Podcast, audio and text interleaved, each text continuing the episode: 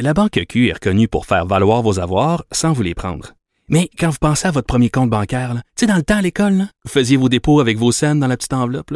Hmm, C'était bien beau. Mais avec le temps, à ce compte-là vous a coûté des milliers de dollars en frais, puis vous ne faites pas une scène d'intérêt. Avec la Banque Q, vous obtenez des intérêts élevés et aucun frais sur vos services bancaires courants.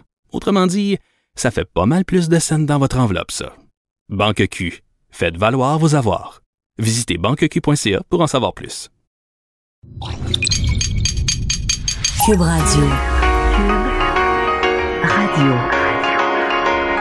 Cube, Cube Radio. Le retour de Mario Dumont. Deux heures d'info. De 15 à 17. Il provoque et remet en question. Il démystifie le vrai du faux. Mario Dumont et Vincent Dessureau. Le retour de Mario Dumont. Bon lundi, bon début de semaine, euh, tout le monde. Bonjour Vincent. Salut Mario. Passez un beau week-end? Oui, très beau. Toi? Un petit peu de ménage de printemps. Ah oui, mon Dieu, ça sonne, Installé- ça sonne pas tant printemps aujourd'hui. Non, pas aujourd'hui. Mais en Non. fait, semaine, ça m'a fait beau. Juste assez pour donner l'idée d'installer quelques petites T'as enlevé tes affaires. clôtures à neige ou... Ouais, des choses comme ça. euh, nettoyer un peu, là. Moi, je suis... Mais euh, il reste de la neige quand même. Pour la saison, il reste vraiment beaucoup de neige sur mon terrain. Généralement, ce date-ci, on est à nettoyer les plates-bandes. puis- J'en doute pas, moi j'étais à Québec hier. Là, Oh, euh, mais là, Québec, il neige aujourd'hui. là. Oui, puis il neige, on en rajoute. Là. Moi, je suis officiellement tombé sur la, la glace aujourd'hui. T'as profité partie des statistiques. J'ai pas appelé l'ambulance, par contre, mais oui, j'ai euh, j'ai chuté. Je me suis éclaté euh, pas mal. J'ai Bon. même personne m'a vu en plus. J'ai même pas pu au moins faire rire quelqu'un là. Juste tombé comme un vrai. euh, C'est quand même, c'est, c'est, c'est vraiment deux pas parce que quand quelqu'un tombe, t'as le goût de rire. Mais quand tu, quand tu tombes, tu vois quelqu'un rire, t'es insulté. Oui, oui.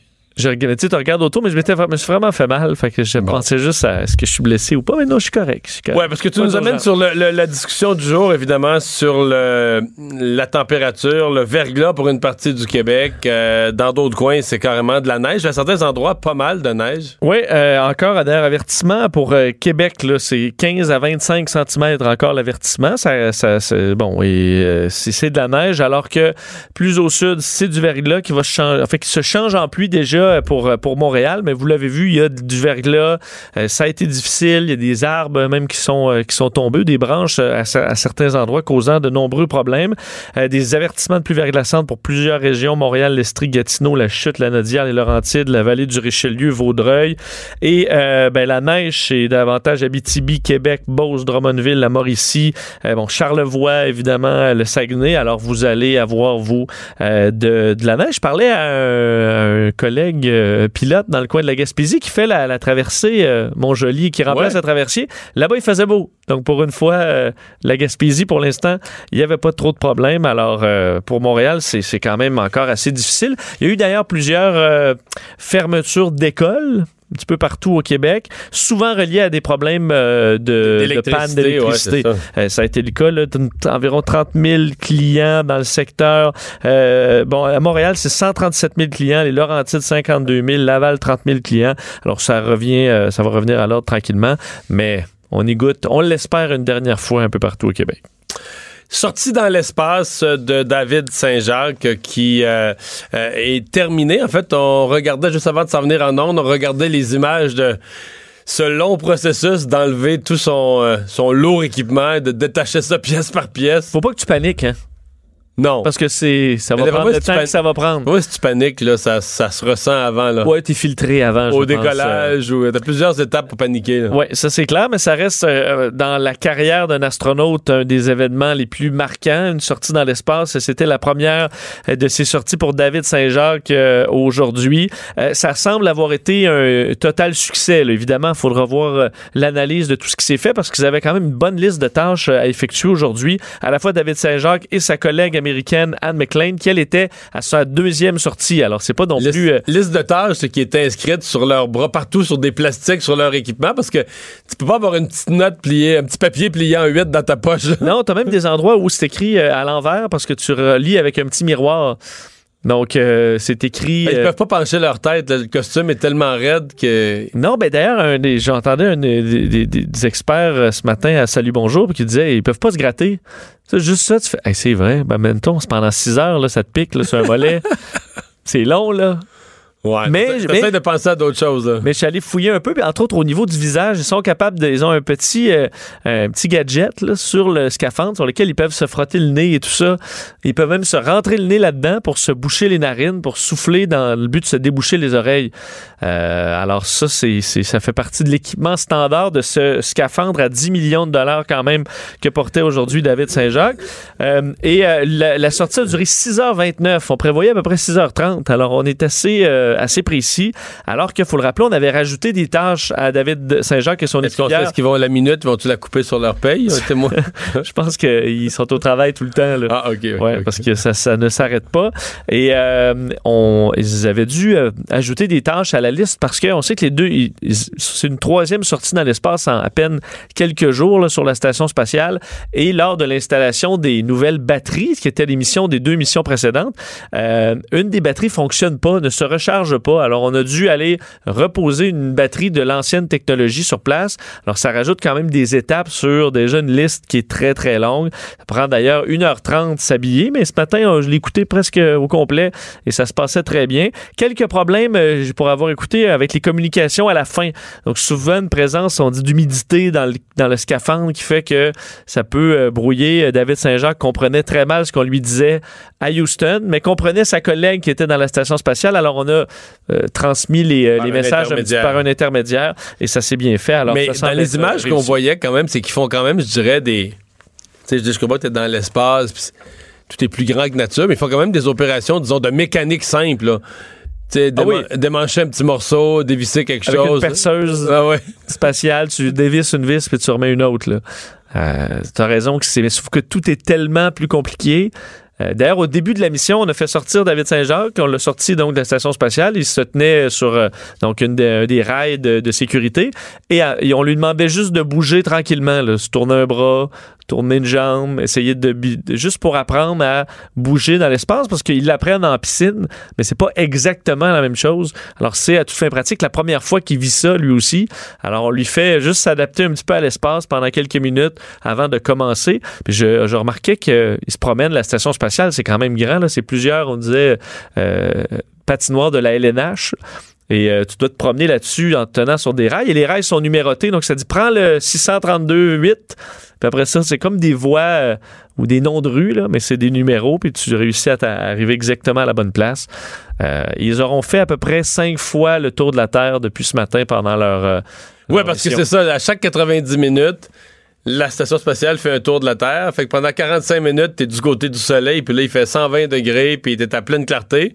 Puis tout à coup, oups, là, tu passes un autre 45 minutes où t'es caché du soleil par la Terre. Fait que là, t'es en pleine noirceur. Là, t'es à moins 120. moins 120, degrés. ouais. Donc, euh, on dit si juste euh, le, la- la- la- le visage au soleil, t'es à plus 120, puis l'arrière de la tête va être à moins 120. Puis Tu le sens un petit peu, ça a l'air dans la que, que t'es sur le froid et t'es sur le chaud. là. Alors, c'est quand même euh, toujours impressionnant ce que qu'on est capable de faire avec ces, euh, ces combinaisons. Bon. Euh, parlons de cette euh, conférence donnée euh, ce midi à Ottawa par euh, le chef de la direction de, de Québécois, Pierre-Carl Pellado, qui continue à, monter le ton, à multiplier les avertissements dans le dossier des redevances sur les chaînes spécialisées. Oui, le président, chef de la direction de Québécois, qui sonne l'alarme une fois de plus, cette fois devant le Cercle canadien d'Ottawa. Euh, ça s'est fait dans les, euh, dans les dernières heures euh, en, euh, faut dire, critiquant plusieurs éléments du monde de la télédistribution, du CRTC, de Bell, de Netflix, donc les nouveaux joueurs dans ce, dans ce milieu-là, entre autres, en disant que, on fait une référence avec le monde de l'impression, qui a vécu évidemment de profonds bouleversements dans les, dans les dernières années, d'importantes pertes, de revenus, fermeture de journaux aussi. Si on ne fait pas quelque chose, euh, la télé ira dans la même direction. Euh, fait référence, entre autres, on rappelle aux chiffres, entre autres Bell qui reçoit par exemple des revenus d'abonnement euh, de bon qui ont 49% des revenus d'abonnement contre TVA qui en a 23, alors que TVA a plus de parts de marché. Alors un système de de revenus qui serait à revoir selon le patron de Québécois. Mais en fait, c'est la tendance qui dans les dernières années, Bell, les, stations de Bell, c'est un peu normal parce qu'il y avait le monopole. euh, Tu sais, quand ils ont créé les stations spécialisées, essentiellement, les, les chaînes spécialisées avaient juste Bell, puis RDI, il y avait Radio-Canada, mais il y en avait très peu. Au départ, c'était nouveau, les chaînes. Et dans les dernières années, Bell a perdu 6 parts de marché, pas vu quand même ses revenus augmenter. C'est beaucoup, tu perds 6 parts de marché sur le total de l'écoute. Une des comparaisons, t'as ton, ton émission à LCN, par Ah exemple. ben non, mais LCN, a- LCN a gagné des parts de marché, mais les chaînes du groupe, euh, du groupe TVA ont gagné plusieurs parts de marché. LCN en fait partie. Et puis, donc, c'est pas. Mais, mais il a soulevé plein d'autres points aujourd'hui, Pierre-Carl Pelado, entre autres. euh, tu sais, je pense qu'il il voulait réveiller tout le monde. Il a pas tort, tu sais, quand il dit euh, sur le forfait de base du câble qu'on fait payer tout le monde, il y a des affaires que. Je dis pas que je suis contre, là, mais il dit, personne n'écoute ça. Puis la nouvelle. Il parlait, mettons, de météo média. Euh, c'est sûr qu'en 2019, là, je serais curieux de savoir la, plus, la pourcentage de la population pour qui Météo Média, c'est un site Internet. Très, euh, très bon. là, une- une- Oui, la plupart vont. C'est un site qui fonctionne très Non, bien. mais versus ceux qui vont sur le câble aller regarder Météo Média. Là. Ouais, surtout si on va chez les milléniaux, à Ouais. mon avis, c'est proche- près de zéro. C'est ça. Mais peut-être des gens plus âgés en restent un peu, mais. Encore là. C'est quand la dernière- ben, moi, là, mettons, il y, a, il y a 20 ans, je regardais ça. Météo Média pour savoir la météo oui. des fois. Mais Ben oui. C'est quand la dernière fois que tu regardé Ça faisait partie du tour, ça arrive Mais plus toi, c'est quand la dernière fois que tu as regardé Météo Ouais, Média, j'ai, pas de, mettons? j'ai- pas de souvenir. J'ai pas de souvenir, mais euh, sur l'application, je suis J'ai pas, allé. j'ai pas de souvenir de la dernière fois. Alors que Sur l'application, je suis allé tantôt. Là. Ben, moi Ça aussi. fait 10 minutes. Moi aussi. C'est ça. Sauf que là, elle est encore sur le câble avec un paiement mensuel de tout le monde qui est abonné au câble et plusieurs sous. que ça- Non, mais tu sais, parce que Pierre-Carl Pelado, tant qu'à tout rebrasser et à poser des questions sur où on en est rendu avec les médias en, en 2019. Parce que c'est sûr que Netflix, par exemple, ne traîne pas aucun boulet. Là. C'est ça. Ben, son S'ils ont un boulet, ils vont couper la chaîne, puis euh, c'est tout. C'est ça son point. là. Bon. Alors que les câbleaux les- sont pris avec tous ces boulets-là, pas parce que historiquement ça a été ça, ou parce qu'on considère que c'est un service public. Mais euh, c'est un. Disons que le, le- le- le signal est, est envoyé. On devrait d'ailleurs, on devrait pouvoir parler à Monsieur, euh, Monsieur Pelado au cours Ouais. des, des prochaines minutes. Euh, parlons en attendant de la euh, réunion qui se tenait, l'industrie du taxi. En fait, vendredi, l'industrie du taxi est en grande manifestation. Le ministre Bonardel avait dit d'ailleurs à, à mon émission à LCN, avait dit euh, euh, la porte est toujours ouverte, je souhaite les rencontrer, mais ça n'a pas traîné, ça s'est fait dès aujourd'hui. Oui, représentant de l'industrie qui participe à une réunion avec François Bonnardel, euh, qui l'avait demandé d'ailleurs donc de ne pas laisser le siège vide et que la, la loi, ben, on pouvait l'améliorer. C'est des mots utilisés par François Bonnardel. Euh, euh, ce qu'on rappelle euh, du côté, entre autres, du regroupement des travailleurs autonomes métallo, euh, Kamal Saba, le, euh, le porte-parole, qui disait on rentre avec la volonté de devoir avancer les choses. J'espère qu'il y aura une volonté de la part de Québec, donc, de, de- pouvoir travailler là-dessus. Mais la question cruciale, les quotas, c'est vraiment la valeur des permis. Donc ça, faut commencer par régler ça euh, et questionner à savoir donc vous voulez plus d'argent? Mais dit, non c'est pas ce qu'on ce qu'on demande c'est pas plus d'argent c'est de trouver une solution est-ce que la solution c'est de l'argent ou est-ce que comme c'est carrément le, retrait discours- du projet de ouais, loi? Le discours a changé un petit peu quand même. Là. oui, sauf que si on va pas avec de l'argent, c'est quoi l'autre solution à Non. part de re- revenir à l'ancien système? Euh, bon, alors, il faudra voir. Les deux euh, se, se- se disent prêts à, à négocier, mais sont très, très fermes à 100 sur certains points qui sont peut-être irréconciliables. Alors, il faudra voir ce qui ressort de cette rencontre. Mais entre vendredi et aujourd'hui, il y a quand même juste une. Comme c'est comme une petite, installer une petite volonté de dialogue. Oui. C'est sûr que le ton, le ton euh, vendredi était extrêmement... euh, Les chauffeurs dans la rue, là, mais c'est le moins qu'on peut Peut-être qu'on se rend compte toujours quand tu vas voir après l'opinion publique. Ouais. Est-ce que euh, on n'a pas beaucoup d'alliés? Hmm. Fait qu'on se dit, on est peut-être mieux. Si le ministre Bonardel est de bonne foi puis il veut régler, on est peut-être mieux d'aller régler avec lui. D'aller tirer le plus possible. Euh, le temps supplémentaire euh, obligatoire, euh, les infirmières qui, bon, en tout cas, semblent avoir, avec leur journée d'aujourd'hui, leur journée où ils, ne voulaient pas en faire, faisaient une espèce de grève du temps supplémentaire obligatoire, semblent avoir marqué des points, au moins auprès de la ministre de la Santé. Oui, puisque même Daniel Mécan, la ministre de la Santé, est d'accord que le réseau de la santé devrait être capable de fonctionner sans heures supplémentaires obligatoires et que, on se souvient vendredi, la décision du tribunal du travail qui était que les infirmières étaient obligées de respecter le temps, euh, le, le temps supplémentaire obligatoire dans des situations qui l'obligent. Donc, on parle de, évidemment de situations d'urgence où euh, le- euh, la santé d'un patient pourrait être, pourrait être compromise. Et en gros, ce que la ministre dit, c'est ben, justement ça qu'on dit, là, le TSO, comme on l'appelle, c'est dans ce genre de circonstances-là où il y a urgence, où la santé et sécurité des patients peut être compromise, mais pas dans une mesure qui est habituelle ou routinière. Il faut pas que ce soit la façon de faire. D'ailleurs, je vais te faire entendre un extrait euh, de Nancy Bédard, infirmière, qui a été questionnée ce matin dans l'émission de Benoît Dutrisac, qui, euh, bon, qui se fait demander si les infirmières avaient toutes des postes à temps plein, est-ce que ça soulagerait, soulagerait le système et leurs collègues? Et pourquoi ils ne le font pas? On l'écoute tant qu'il n'y aura pas de message clair des établissements, qu'il n'y aura pas de message clair de la ministre, qu'il n'y aura pas de l'investissement en argent pour qu'on fasse en, sorte que tout le monde puisse monter à temps complet, ben, elles vont rester sur leur garde parce qu'elles n'y croient pas. Actuellement, ils ont tellement peur du temps supplémentaire obligatoire qu'elles ont de la misère à croire que le système au complet va leur donner cet oxygène-là. Et c'est pour ça qu'aujourd'hui, ce qu'on dit euh, aux établissements, c'est que vous devez prioriser et avoir des plans d'action. On affiche des postes à temps complet, mais on les affiche de rotation et on les affiche sur plusieurs centres d'activité ou même multisites qu'on appelle. Bon, je vous disais que la ministre de la Santé semblait très ouverte à travailler sur le, dossier, questionner à savoir si, parce qu'on dit qu'il y a des infirmières qui évitent de postuler sur certains postes parce qu'elles ne veulent, justement pas se retrouver coincées dans le cercle vicieux du temps supplémentaire obligatoire. Est-ce que Mme McCann croit pouvoir briser ce cycle-là? On peut l'écouter.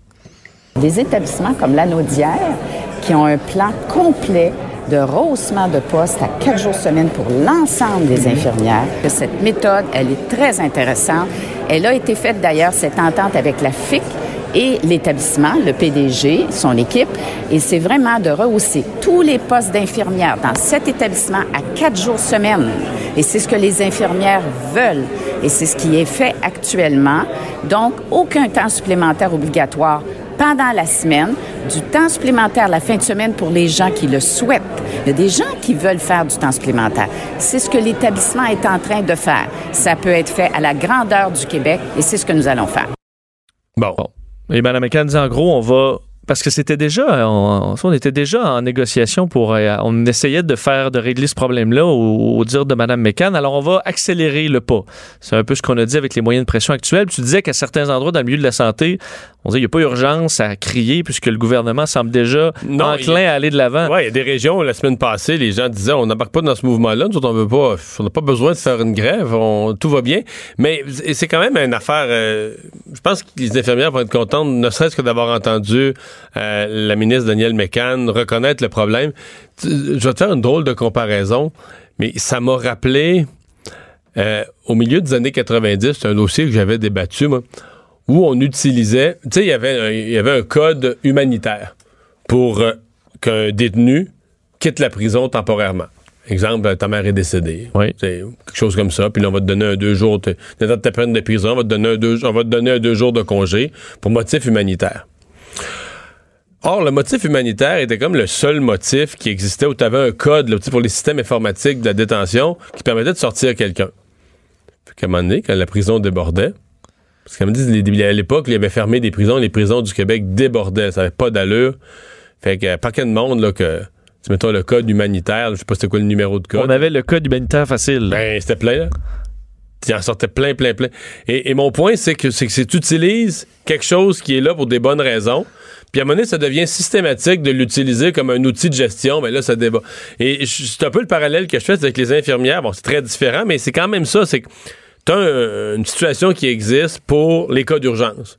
C'est pas, une infirmière peut pas rentrer. L'infirmière qui devait rentrer à 16 heures est malade, elle peut pas rentrer. Tu peux pas laisser les soins intensifs à, découvert. Une quantité anormale de patients. Il y, a, eu un incendie, un accident majeur, ça déborde aux soins intensifs.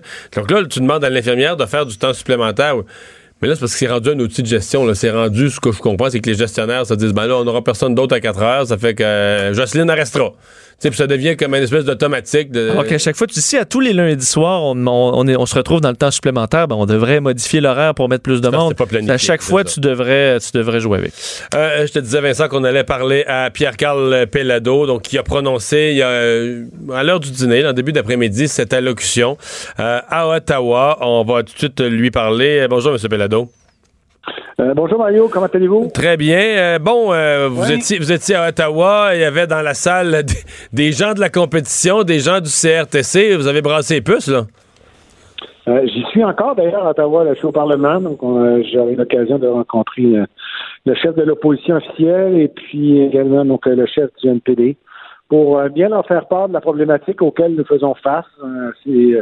Ça dépasse, ça transcende le cas de, de TVA. Ce sont les, les chaînes spécialisées.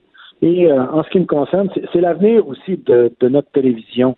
Alors, euh, depuis euh, une dizaine d'années, vous le savez, donc Bell avait acheté Astral. Ils sont distributeurs et ils sont également diffuseurs. Alors, la problématique, ils sont en conflit, en conflit d'intérêt en permanence. Nous, avec TVA Sport, nous avons une part de marché extrêmement importante, une part de marché qui euh, a été établie au fur et à mesure de notre développement, des investissements également aussi qui l'ont accompagné. Malheureusement, notre redevance n'est pas à la hauteur de nos expectatives. Et c'est le CRTC, c'est un commissaire qui a décidé de nous dire, de nous donner 3 pièces et 25 parce que Bell a refusé de payer ce qu'on considérait être la juste valeur. Or, comment se fait-il que tous les autres tableaux de distributeurs au Québec ont payé cette valeur-là et il n'y a que Bell pour refuser de la payer? Ben, c'est bien simple, c'est parce qu'ils sont concurrents avec nous. Sauf que dans un cas semblable. Ouais. Dans un cas semblable là, où euh, vous êtes entendu avec Cogeco, avec TELUS, avec tous les autres joueurs, puis il y a conflit avec Bell, c'est pas là que le CRTC devrait arriver dans son rôle d'arbitre? Oui, euh, c'est ce que on- nous avons tenté de faire euh, dans les années précédentes. Mais ils se sont rangés du côté de Bell. Ils se rangent du côté, malheureusement, de l'historique, des privilèges qui ont été octroyés à l'époque où il n'y avait pas de concurrence, où il n'y avait pas de, excusez-moi l'expression, de streaming, où il n'y avait pas de télévision par contournement. Netflix, là, vous savez, ça n'existait pas aussi ça existait. C'était lilliputien, c'était minuscule, c'était anecdotique. Aujourd'hui, c'est extrêmement important. Et on regarde de plus en plus la télévision autrement que par la câblo-distribution. Ça, ce sont des données que le CRTC a oublié de mettre dans son équation lorsqu'il détermine les tarifs. Or, pourquoi on aurait un tarif moindre que celui de RDS si on a une part de marché équivalente? Alors, il ne faut pas favoriser les privilèges, il faut favoriser, selon moi, l'innovation. Et l'innovation, ben, justement, on l'a mis de l'avant. Depuis de nombreuses années, TVA, nous avons lancé des chaînes spécialisées et nos parts de marché en matière d'audience sont plus importantes que celles de Bell. Alors pourquoi recevrait-il des redevances plus importantes que nous? C'est comme si vous, vous donniez un salaire plus élevé à un gars qui a, qui a compté 20 plus dans une saison, puis vous payez moins cher celui qui en a payé 50. Ça fait de sens.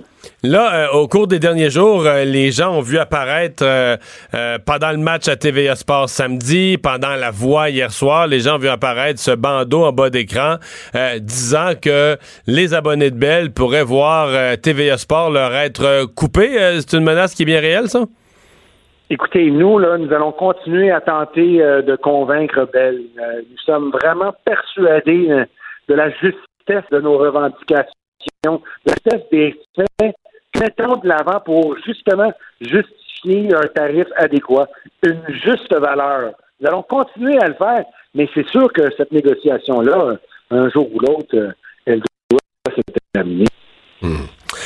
Ben, Pierre-Carl Pelado, on va surveiller euh, tous les développements. Merci de nous avoir parlé. C'est moi qui vous remercie, Mario. Bonne fin de journée. Bonne fin de journée. Merci aux auditeurs, aux auditrices. C'est pas fini, ça. Non. Parce que là, il... je pense qu'il doit y avoir certaines personnes dans le public qui trouvent que ça arrive raide, là, dans le sens que, tu sais, la campagne, les premières publicités elles sont apparues deux, trois semaines, peut-être. Puis là, c'est comme l'escalade est assez rapide, le ton monte. Surtout que c'est un, un dossier que les gens co- connaissaient peu et qui apprennent à peut-être à connaître maintenant là, Ouais. une problématique. Ben, c'est parce que les gens connaissaient pas, puis c'est complexe, ça. Parce que toi, tu payes ton câble, là. Tu sais, on te charge des montants par chaîne, t'as l'impression peut-être que c'est ça. Combien va à chacun, tu le sais pas. Tu là. sais pas, là. C'est ça. Exactement. Tu sais pas combien va chacun. Puis tu peux pas savoir, là, tu sais, que. euh, exemple, là, tu sais, mettons, quelqu'un s'abonne à, à RDI, LCN. Bon, là, je veux dire. euh, la personne paye un montant pour avoir des chaînes de, de nouvelles parce qu'elle est intéressée à l'actualité, mais l'historique, qu'à une époque, parce que dans le passé, RDI avait plus de parts de marché, mettons avant 2010, 2012, mais là, RDI reçoit plus que LCN aujourd'hui. Même si LCN maintenant fait presque le double des parts de marché. Ça n'a pas évolué. Ben, ça, ça a partiellement évolué, mais pas comparable, tu comprends? Pas- C'est comme si l'historique, quand tu étais là avant, t'as comme un droit historique qui n'existe pas dans aucun autre marché. Je veux dire, euh, tu n'importe quel autre domaine, là, si, tu te fais, si tu te fais prendre le marché, je veux dire, pas parce que tu étais, pas parce que tu, mettons, une épicerie, pas parce que tu étais bon au début des années 2000 qu'on va te dire, ah, on, te verse, on te verse quand même un petit quelque chose si le monde l'achète plus. Steinberg, euh, vide.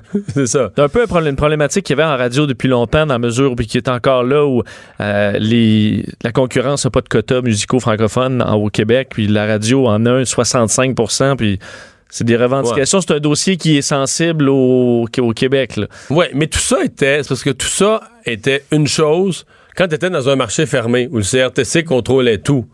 À partir du moment où tu as des concurrents là, qui débarquent, là, Netflix, en radio, les streamings, tu as toutes sortes de nouveaux joueurs qui débarquent. Puis ces nouveaux joueurs-là changent change le portrait en 2-3 ans, complètement de l'écoute. Puis le CRTC, lui, en moyenne, a besoin de 4-5 ans pour prendre une décision. Fait que ça n'a pas d'allure. Tu comprends? Le, rythme de prise de décision d'un organisme réglementaire comme ça, par rapport au rythme auquel les technologies changent, les consommateurs essayent une nouvelle affaire, ça n'a pas de bon sens. Là. Je veux dire, c'est qu'à un moment donné, tu te retrouves avec une réglementation d'industrie qui est drôlement, drôlement en retard sur, euh, la réalité du marché.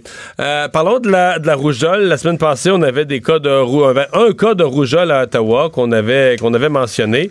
Euh, c'est associé à ça un deuxième cas à Ottawa puis un à Montréal. Oui, un deuxième cas confirmé à Ottawa, confirmé par les autorités sanitaires aujourd'hui. Santé publique Ottawa qui précise par contre que les deux ne sont pas liés. Donc, c'est pas, on tient qu'on était à la recherche de gens qui ont fréquenté les endroits de, la première personne porteuse du virus. Alors là, c'est une personne infectée qui aurait encore contracté cette maladie-là euh, lors d'un voyage à l'étranger.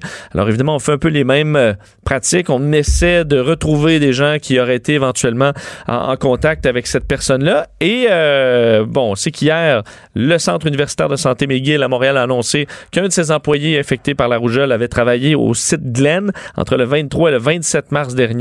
On rappelle qu'il n'y a aucune preuve. ça, ça veut dire qu'il y a un employé d'hôpital qui n'est pas vacciné. C'est vrai. Quand même. Tu sais, parce qu'on parle de tout ce qui arrive aux gens pas vaccinés, comme là, à l'État de New York, les, enfants peuvent même plus aller à l'école. Mais c'est peut-être quelqu'un quelqu'un qui a manqué son vaccin là, il y a 27 ans. Là, Ah, je dis pas que c'est de sa faute. Moi, mon petit carnet de vaccin, je l'ai plus. Là. Mon père m'a dit si j'en ai manqué un, euh, Ouais. J'ai perdu le fil un peu. Là. Tu le sens pas si t'es vacciné ou pas. Peut-être ça peut être quand même un oubli rendu là. Ouais, peut-être. Euh, mais euh, on n'a pas de preuve d'ailleurs que la maladie a été transmise à d'autres personnes. Mais évidemment, on fait, encore là, santé publique, euh, le tour, on essaie de trouver si éventuellement il y aurait des gens qui, qui auraient pu être en contact. On sait que la rougeole se propage par voie aérienne, par contact direct. C'est une maladie qui est très contagieuse. alors, bon, on parle de recrudescence dans les dernières années, les derniers mois, en raison, puis on le dit, de ce, cette hésitation chez certaines personnes à se faire vacciner. On va aller à une pause. On vous parle au retour un dilemme euh, quand une forêt est malade. Euh, par exemple, la tordeuse des bouchons, des, bourgeons de l'épinette que je connais bien parce que dans l'est du Québec, on a vu euh, des, forêts rougir. Est-ce que ça justifie la coupe à blanc? Ben, au Saguenay-Lac-Saint-Jean, il y a tout un débat sur la question à l'heure actuelle. Le retour de Mario Dumont. Jusqu'à 17, parce qu'il ne prend rien à la légère. Il ne pèse jamais ses mots. Cube Radio. On sait que, bon, euh, en termes de pratique forestière au Québec, depuis déjà plusieurs années, à moins d'exceptions, là, euh, on essaie d'éviter les, les coupes à blanc. Euh, il y a le cas particulier, Vincent, et c'est ce qu'il dit présentement à Lac-Kédogami, au, Saguenay, alors que tu une forêt qui est affectée par la tordeuse des bourgeons de l'épinette. Oui, et on doit faire, selon le ministère des Forêts, de la Faune et des Parcs, carrément une coupe à blanc là, pour un coin près du qui borde le lac Kenogami, quand même un coin qui, qui, qui, qui est magnifique. Euh, et qui est bon infesté de tordeuses du, bourgeon de l'épinette, superficie qui atteint, euh, en fait, la superficie qui qui, qui, qui, est infestée atteint un sommet, semble-t-il, euh, au, Québec et le lac Saint-Jean est, est, touché. Alors, ça amène à faire une gestion. Alors, on veut couper les arbres, en fait, avant qu'ils soient atteints. Et ça fait pas plaisir à tout le monde, évidemment, ceux qui se promènent dans ce coin-là. André Douillard est porte-parole d'un groupe de résidents du lac Kenogami qui s'oppose à ces coupes à blanc. Bonjour, M. Douillard. Bon. Vous connaissez bien ça, la, tordeuse? Évidemment, je ne suis pas un expert, mais j'ai été propulsé dans ce dossier-là, évidemment, dans les dernières semaines. Et je vais vous dire, je commence à être pas mal plus connaissant que je l'étais. OK. Euh, qu'est-ce qui vous fait penser que c'est pas la c'est pas la solution appropriée dans un cas dans un cas semblable? C'est parce qu'essentiellement, le, plan de le plan spécial TBA du lac en principe, devrait viser la récupération des arbres infestés par la, tordeuse des bourgeons. Mais le ministère, dans son plan, a inclus l'abattage et la récolte de centaines de milliers de mètres cubes de feuillus qui, je, ne vous apprends pas, qui ne sont pas vulnérables à la TBE. Pourquoi on récupère les, feuillus? Parce qu'ils sont, sont à travers les autres? Ce serait trop difficile à trier ou il y a une raison particulière? Oui, ben, à certaines occasions, euh, le, ministère, via des porte-paroles, a indiqué que euh, on profitait de l'opération récupération tordeuse des bourgeons de l'épinette pour recueillir du, du feuillu pour satisfaire euh, aux besoins d'approvisionnement garantis que le ministère a, déjà pris comme engagement. Et donc, vous avez l'impression qu'on fait cette coupe, que cette coupe-là est exagérée? Bien, c'est sur le terrain, on est incapable de la vérifier. Puis quand on la, on la concilie avec le cadre légal, bien, on se rend compte que euh, les critères de la loi sont pas respectés. Euh, la tordeuse des bourgeons euh, d'épinette euh, devrait engager une opération spéciale uniquement dans le cas où il y aurait une destruction importante du massif forestier. Puis on n'est pas capable de vérifier ça sur le terrain. les arbres morts, les sapins. En fait, cette infection-là ne touche que les sapins. Puis les sapins morts sur le territoire, nous qui l'avons quadrillé de tous les bords, de tous les côtés avec des professionnels, on n'arrive pas à les trouver. Là, vous, vous dites qu'il n'y a pas de tordeuse présentement. oui. Il y, a, de la tordeuse. Sauf que la tordeuse, l'infestation de tordeuse est d'une intensité qui ne cause pas la destruction des peuplements de sapins dans la forêt de la Je comprends, mais elle va s'étendre, là. Je peux, vous en parler, mais j'en ai vu. J'ai grandi enfant dans la tordeuse. Là. Au début, tu as quelques arbres rouges, puis cinq ans après, euh, tous les arbres sont rouges, puis les, épines tombent, c'est tout mort. Là. OK. Ben, supposons qu'il y ait effectivement destruction euh, liée à l'infestation de TBE, puis qu'elle risque effectivement de s'étendre. On ne réussira pas à justifier, à partir de ça, que le ministère, dans son plan spécial de récupération tordeuse des bourgeons d'épinette, ait ajouté en coupable blanc des centaines de milliers de mètres cubes de feuillus qui, eux, ne sont pas vulnérables à la TBE. Ouais. Euh, votre intérêt, c'est quoi là-dedans? C'est que vous êtes des, villégiateurs, des gens qui avaient des chalets dans ce coin-là, puis vous voulez pas que ce soit... Euh, vous avez l'impression que la déforestation va enlever de la valeur à vos chalets? Ben, c'est un peu, c'est un peu tout ça. Effectivement, on est un petit groupe de villégiateurs et de résidents de l'Académie. Puis nos préoccupations, essentiellement, il y en a plusieurs, mais si je résume ça, elles sont liées d'abord à une question de qualité de l'eau, parce que la, forêt de l'Académie est dans le bassin versant du lac Onegami, puis nous, on s'inquiète qu'elle soit rasée, en fait, qu'on retire le, filtreur qui permet à l'eau de s'écouler dans le lac Onegami, puis qu'elle soit de qualité. Puis il faut aussi mentionner que le lac Onegami, c'est le réservoir d'eau potable de la ville de Saguenay. C'est là, là que la ville de Saguenay prend sur son eau potable. Fait qu'on a des, des, craintes par rapport à ça. Ensuite de ça, comme vous l'avez dit, il y a des considérations environnementales et aussi de qualité de vie et de valeur foncière. Hmm. Ouais.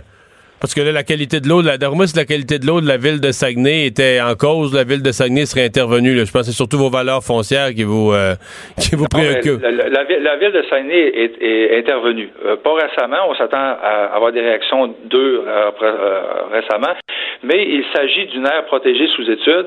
Et lorsque les tables de concertation se sont réunies pour désigner cette, cette zone-là en aire protégée, la ville de Saguenay euh, elle, son angle de, représentation, c'était justement de protéger cette aire-là pour protéger ses approvisionnements en eau, la qualité de son eau potable.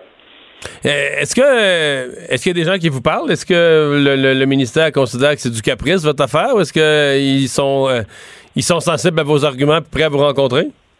Ben, en fait, ça s'est déclenché ce matin. Euh, avec l'article paru dans la presse. Fait que on, peut espérer que dans les prochains jours, il y aura une communication entre le groupe que je représente et le ministère pour tenter de trouver une zone de règlement, mais pour l'instant, ça s'est pas fait. Votre député Sylvain Gaudreau, il pense quoi de ça?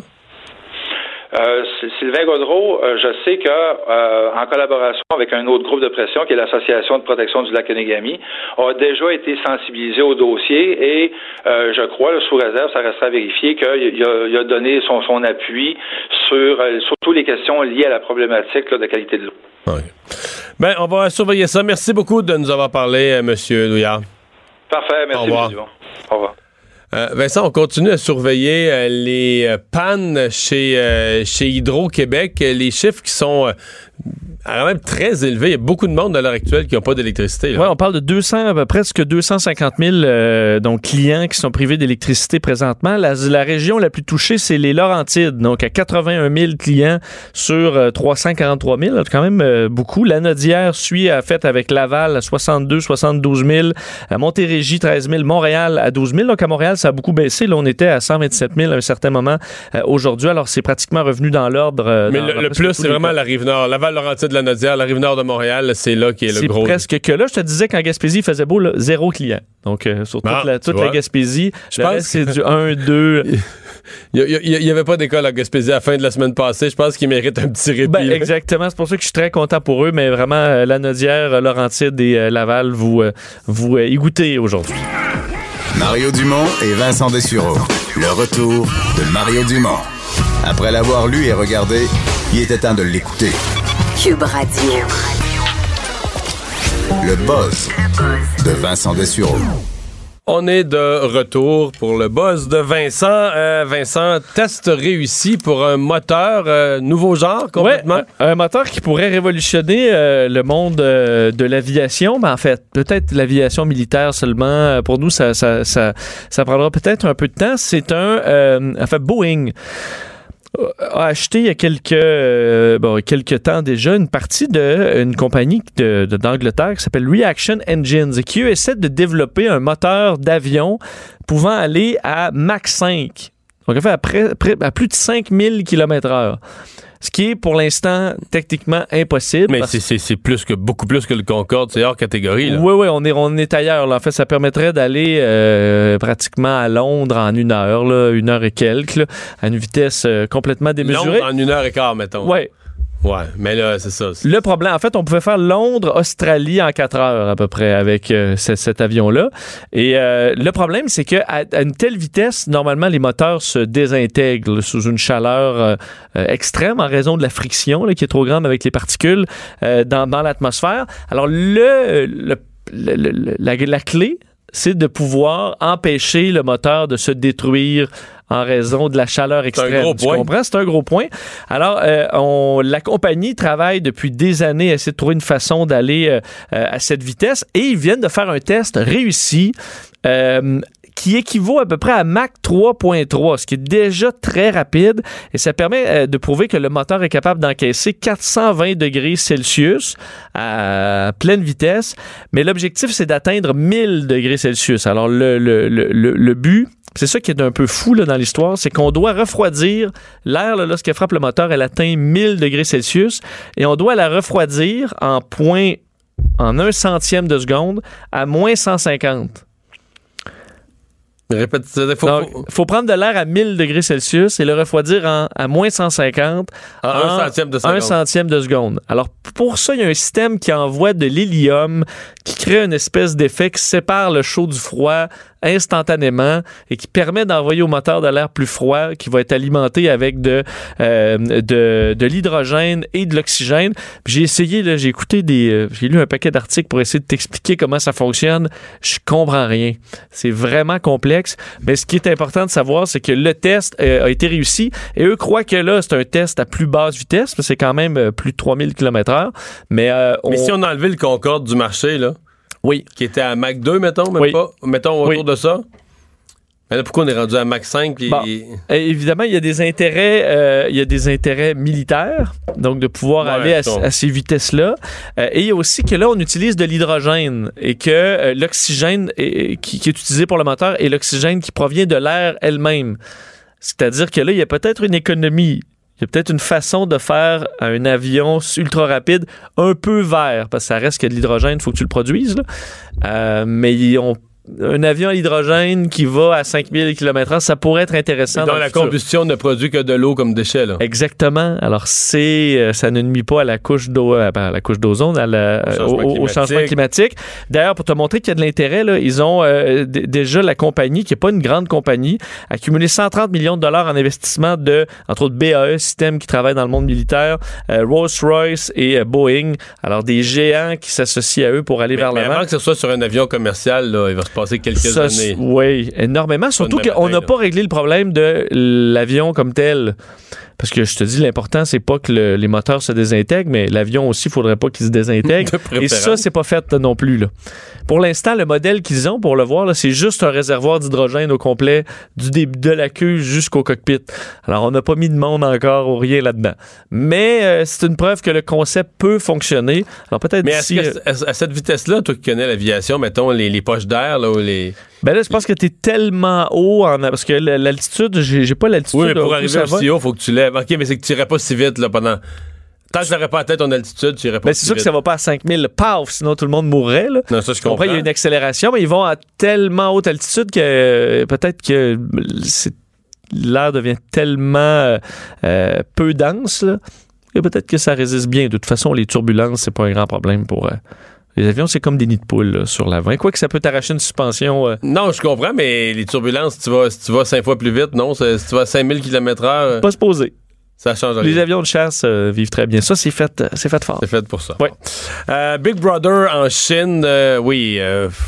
Les, droits de la personne en Chine puis le droit à la vie privée, c'est pas une grosse affaire. Oui, c'est quand même rare que ils vont, ça va trop loin au point où les Chinois s'offusquent et qu'il y a un recul. C'est ce qui est arrivé dans les derniers jours parce que dans la province de Nanjing, des employés sanitaires, des employés municipaux, qui euh, ont euh, appris qu'ils allaient être surveillés. En fait, eux portent maintenant un bracelet GPS qui les surveille à temps plein. Donc, s'ils arrêtent de se, de se mouvoir, donc de travailler pour prendre une pause, la, montre leur dit de retourner travailler. Donc, non seulement ils sont surveillés sur des écrans euh, carrément comme vous regardez Waze ou Google Maps, et vous voyez les travailleurs là, et s'ils arrêtent de bouger pendant certaines minutes, tu peux leur dire vraiment, s'il vous plaît, ça fait, ça dit please continue working. Donc, s'il vous plaît, continuez de travailler. Et euh, à un moment donné, tu dépasses comme une ligne pour les gens, puis ça, se faire dire. C'est qui, c'est l'école bleue de la ville? Oui. Qui, euh, Donc, c'est une ville euh, qui a des problèmes de productivité avec ses cols bleus. Peut-être. Euh, c'est peut-être peut déjà arrivé quelque part dans le monde. Là. Et, euh, je sais pas si ce sont les premiers au monde à vivre ça. Mais ça va peut-être un peu trop loin, de sorte que ça a vraiment soulevé un tollé qu'on on a reculé. Alors maintenant, ils ne vont que porter le bracelet GPS, mais le bracelet va pas leur parler pour leur dire de retourner travailler.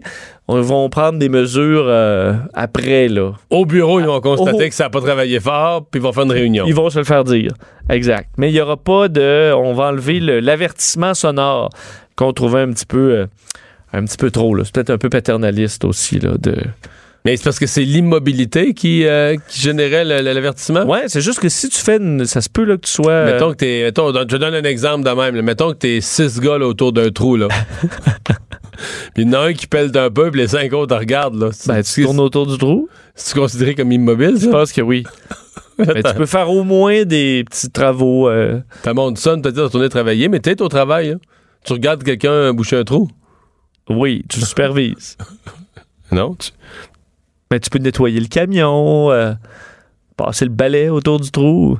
Ouais, tu peux faire quelque chose en attendant. toujours quelque chose à faire. Ouais, c'est vrai. Pour se rendre utile. Bon, euh, est-ce que les officiels, les arbitres au baseball sont vraiment mauvais? Bon, ça, je trouvais ça intéressant, ce, dossier-là, parce que c'est bien rare que je te parle de baseball. En fait, c'est jamais, jamais arrivé. Euh, toi qui connais plus le baseball que moi, je pense que le baseball, c'est un des sports où il y a le plus encore d'utilisation de, l'humain pour prendre des décisions. Là.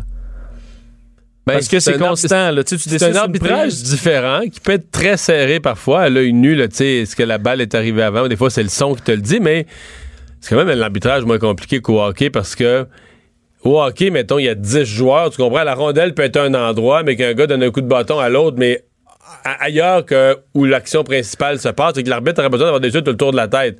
Au baseball, ça arrive pas, là. Tu sais, mettons que le gars va être retiré ou sauf au premier but, les yeux de l'arbitre, t'as pas besoin d'être partout sur le terrain. c'est ton premier but, tu sais, bon. T'es euh, concentré là. Ouais, après ça, il y a les balles, les prises au marbre. Ça, c'est sûr que c'est. Ça, c'est une zone floue parce que, tu sais, à un moment donné, un arbitre cale un petit peu plus haut, un petit peu plus bas. Là, ça, ça c'est vraiment une zone, là. Ah, tu vois, t'es, dessus pas mal? Parce que ce, ce- cette Moi, je trouve que c'est plus facile d'arbitrer au baseball que bien des sports. là. Mais le, le- le prise ou balle, là, Ouais, ça, c'est. ça, ça a l'air compliqué, de sorte que les fans sont souvent euh, frustrés parce que ça a quand même des- une incidence sur le résultat du match, euh, des mauvaises décisions des Ben, officiels. parce que sur la largeur, c'est le marbre. En tout cas, c'est la largeur du marbre. Mais sur la hauteur, là, techniquement, c'est le joueur. Tu es supposé être entre le nombril puis les genoux, là, une certaine zone. Mais pour certains arbitres, c'est la ceinture puis les genoux. Puis pour d'autres, c'est un petit peu plus. Tu sais, la zone de Ouais, tolérance. c'est là. une boîte que tu, que tu vois pas vraiment, là, que tu vois dans ta tête. Oui, parce que là, la balle, évidemment, l'arbitre, lui, est placé en arrière. Euh, bon, euh, la balle, des fois, elle courbe, elle arrive, tu sais, est-ce qu'elle est passée dans, sur le coin du marbre? Ou elle pas... Est-ce qu'on pourrait un jour gérer ça par ordinateur, peut-être? Ben, peut-être, entre autres, comme au, euh, au tennis, là, c'est, des fois, tu vois qu'ils se trompent souvent sur Ouais, les lignes. reprise, c'est pour ouais. ça que tu, le- tu fais le challenge et, et on voit que des fois, l'œil humain, euh, ça va tellement vite qu'on s'en rend pas compte. Et, euh, bon, l'Université de Boston s'est intéressée à cette problématique-là au baseball. Est-ce que les officiels sont réellement mauvais? Est-ce qu'on a vraiment un paquet d'erreurs constamment, comme certains fans euh, de baseball croient? Alors, ils sont allés parce que dans les 30 stades de baseball de, des ligues majeures, il y a tout l'équipement de triangulation pour savoir exactement si la balle était bonne ou était pas bonne. Là, on parle du marbre. là. On parle d'une balle ou une prise. Exact. Tout est là pour savoir si c'est si une bonne ou une, une mauvaise Fait décision. pourrait décider de plus laisser ça à l'arbitre, Oui. Puis euh, automatiser ça. Mais il semble que la, la Ligue hésite parce que s- on aime quand Mais même ça ça, m'intéresse vraiment humaine. de savoir est-ce que. Fait que là, ils ont fait un pourcentage par rapport à leur machine de, Oui. de bonnes décisions de l'arbitre versus de balles qui ont été mal, euh, mal appelées. Ils n'en ont pas analysé quelques-uns. Ils ont analysé 4 millions de lancers sur les 11 dernières années de baseball majeur. Alors, c'est quand même toute une statistique. Puis on dit à la base, qu'ils demandaient ben, pourquoi ils installent ces équipements-là si c'est pour pas les utiliser? On les utilise, on les utilise pour évaluer les, euh, les, euh, les joueurs. Puis les Ah c'est lanceurs. la puis même- les- la même machine qui donne le radar, la vitesse de la balle. On a ça à la télé des fois, le Probablement à la même 92 000 chose. à ou- tout est là, mais on l'utilise pour euh, euh, est-ce que le, le- le- pour améliorer les performances d'un joueur et tout ça, mais jamais pour vérifier, écoute donc, cet arbitre-là, est-ce qu'il est, qu'il est jamais sa coche ou il l'est? Alors, les résultats après 4 millions de, de coûts, c'est que euh, on peut parler d'un échantillon. 4 Ah, millions, on peut parler d'un échantillon sérieux. sur 11 ans, c'est un échantillon sérieux. Et eux, ce qu'ils disent, c'est que les, les décisions euh, botchées euh, en erreur, c'est un problème qui est rampant et majeur Ah euh, au baseball. J'étais sûr Oui. que t'allais arriver à la conclusion contraire. J'étais sûr que t'allais me dire que c'était 1% de tous les lancers, puis que finalement 1% c'est tellement peu que ça vaut pas la peine d'en parler. On Ben, dit que les, euh, les officiels du marbre font en général un- une décision incorrecte 20% du temps, Voyons donc. soit un- un- une décision sur cinq. Fait que les frappeurs, des fois, qui repartent là, vers l'abri, retirés sur des prises, sur décision, en lançant le bâton, puis en sacrant, puis en faisant voler de la poussière, ils n'ont pas tort. là. Oui, surtout que là où il y a le plus d'erreurs, c'est au moment où un joueur a déjà deux prises. Là, ça monte à 29% OK, mais quand la décision est plus importante, il y a plus Il y a d'erreurs. plus d'erreurs. Donc, probablement qu'on vient un petit peu, un petit peu nerveux. Et la statistique qui, qui- qui- qui a surpris les chercheurs là-dedans, c'est qu'ils ont aussi euh, pris par euh, officiel pour voir c'est qui qui fait le plus d'erreurs et tout sans donner de nom. là. Euh, ils sont allés voir avec l'expérience puis l'âge pour voir est-ce que l'expérience, euh, est-ce que les D'abord, est-ce qu'il y a une grande variabilité ou sont tous à peu près pareils? ben, non, en fait, la moyenne d'âge est euh, de 46 ans. Non, mais je parle de, de taux d'erreur. là. Est-ce qu'ils sont tous dans le- les mêmes eaux? Ben, y a- Non, c'est ça l'affaire. Il y a une grande C'est que différence. 20 il y a des 10 puis il y a des 30 là. Oui, et là où euh, il y a la plus grande différence, c'est entre les jeunes moins expérimentés et les vieux de la vieille. Parce que ceux qui font beaucoup plus d'erreurs, c'est les vieux de la vieille. Donc, Les autres, ils collent ça à leur goût. ben, j'ai l'impression Après que- deux prises, la balle n'est pas sur le marbre, mais ils se disent, ça, t'aurais dû soigner, t'étais paresseux. Out! Ben, exa- exactement. Non, mais je caricature Oui. à peine, là. J'ai l'impression que... Ah, elle était sur le coin, là, puis il a pas touché au marbre, mais euh, t'aurais dû soigner. Out. Parce qu'on dit, la moyenne, c'est 46 ans. Donc, t'imagines qu'il y en a qui sont quand même dans la cinquantaine, euh, même euh, avancés. En moyenne, 13 ans Sans méchanceté, il y a certains arbitres qui se penchent moins un petit peu, là. Oui. Parce que il- la bédaine ne le permet plus. Ouais, la bédaine, puis le dos, puis tout ça, t'as l'impression qu'on se penche comme on peut, là. Et euh, la moyenne, c'est 13 ans d'expérience au, baseball majeur. Donc, c'est quand même euh, beaucoup d'expérience. Mais les top performeurs, donc ceux qui étaient le plus sur la coche dans les décisions, avaient en moyenne 33 ans et 3 années d'expérience dans les ligues majeures. Donc, ça, c'était le Fait tu sweet spot. t'améliores pas en vieillissant, Tu t'améliores pas en vieillissant. Au contraire, les gros problèmes arrivaient plus tard. Euh, ce qui, là, on se, eux s'avancent pas à savoir est-ce que c'est un relâchement euh, général là, à dire tu regardes moins ou tu penses que t'es- tu me remets plus en question ou c'est carrément les réflexes puis l'acuité des sens qui diminue un peu euh, Non, mais je te dis, exclue pas la troisième hypothèse, celle que je te donne, que je vais le dire dans leurs mots, là, mais l'arbitre, il gère sa game. là. Qu'est-ce qui apparaît raisonnable puis pas raisonnable? Puis dire, ah, une balle sur le coin de même, là. Euh, pff, euh, Sois plus, dire, dire aux joueurs pour frappeur, sois plus vaillant. Il faut que ça swing. Hey, lance-toi, envoie, envoie. Non? Je comprends, oui, mais en Fait tu sais, il, il gère ça, là. euh, tu sais, il regarde plus soigneusement est-ce que la balle a touché au marbre? Il se dit, dans les circonstances. ils font leur scénario un petit peu. Ben, un peu comme les arbitres dans la Ligue nationale Ouais. de hockey, là, comme là, t'arrives, hey, là, on n'a pas donné celle-là, bon, on donnera Ouais. pas celle-là. Ouais, puis là, on rentre en troisième période, 10 dernières minutes, euh, c'est 2 à 2, on va laisser les gars jouer, là. bon, exactement. Alors que sur le plan du règlement, ben non, mais il est accroché, là, c'est plus. C'est le même Sur règlement. le livre de règlement, il s'était vrai en première période, il est encore vrai en troisième, là. Donc, eux disent on utilise la même technologie que quand c'était Babe Ruth au baseball. C'est peut-être ça le problème. Euh, alors, ce qu'eux suggèrent, les, scientifiques là-dedans de l'Université de Boston, c'est d'ajouter la technologie en support aux, arbitres. Donc, par exemple, que l'arbitre ait une oreillette qui lui donne la réponse de la machine qui peut donc, est-ce que c'est une balle ou une prise, mais que lui peut quand même prendre une décision. Donc, si elle a touché, mettons, au sol ou s'il y a quelque chose qui est arrivé, euh, où la machine n'a pas marché, il y a toujours l'humain qui va passer, mais qu'il faudrait quand même que ce soit peut-être. L'arbitre aurait dans son oreille, Ouais, la réponse, mais. Parce que ça va se savoir, là. S'il y a un technicien du son qui, à un moment donné, va parler à un journaliste du Sports Illustrated, puis qui va dire, tel arbitre, là, Elle était bonne. il arrête pas de. Non, puis tel arbitre, là, il arrête pas de faire le contraire de ce que la machine, il dit parce qu'il était dessus, puis non. Je suis un peu. Tout finit par se savoir, Je suis un peu d'accord, mais euh, alors quoi faire? Mais l'important c'est de savoir que oui. Non, mais je capote sur le taux d'erreur, là.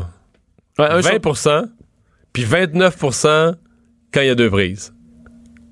On va dire entre autres 34 000 euh, mauvaises décisions là. Hmm. Bon, Bon. euh, Bon, bon, bon. c'est à améliorer clairement.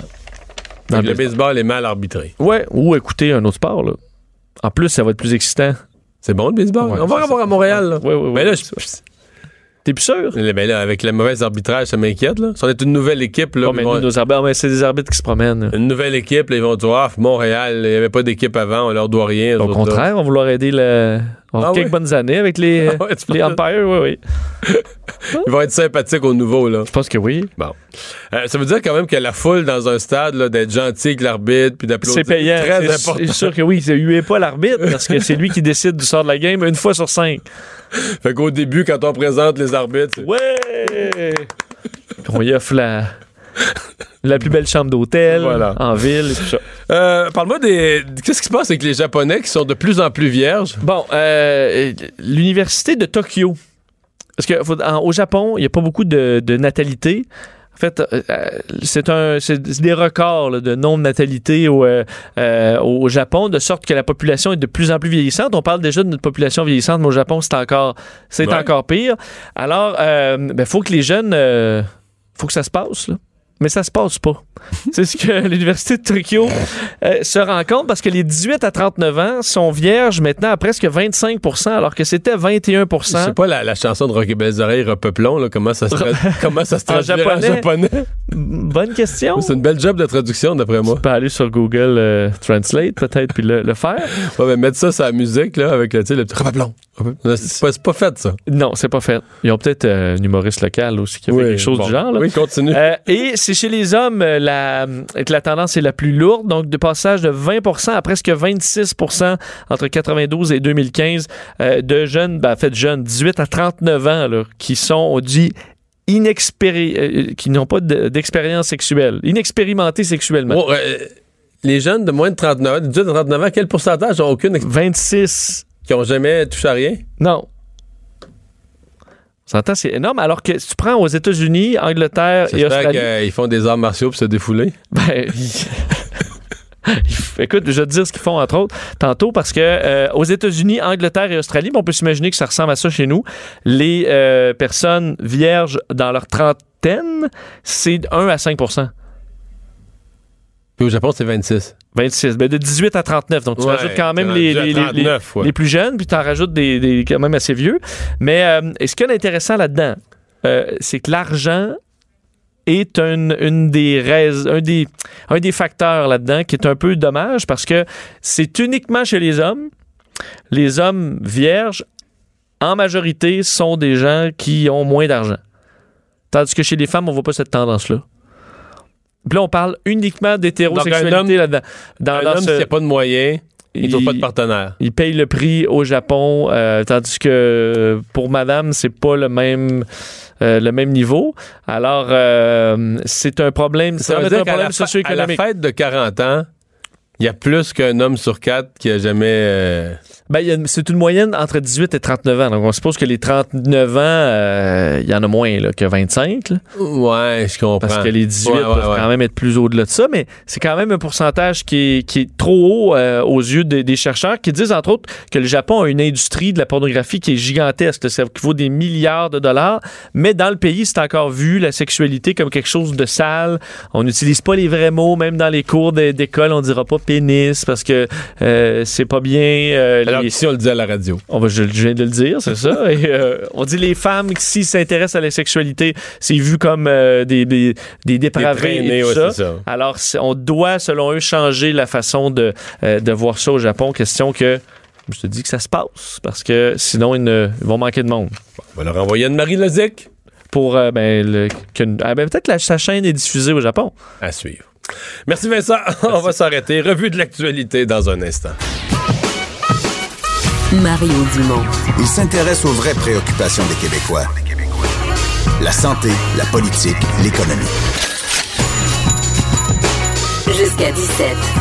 Le retour de Mario Dumont. La politique, autrement dite.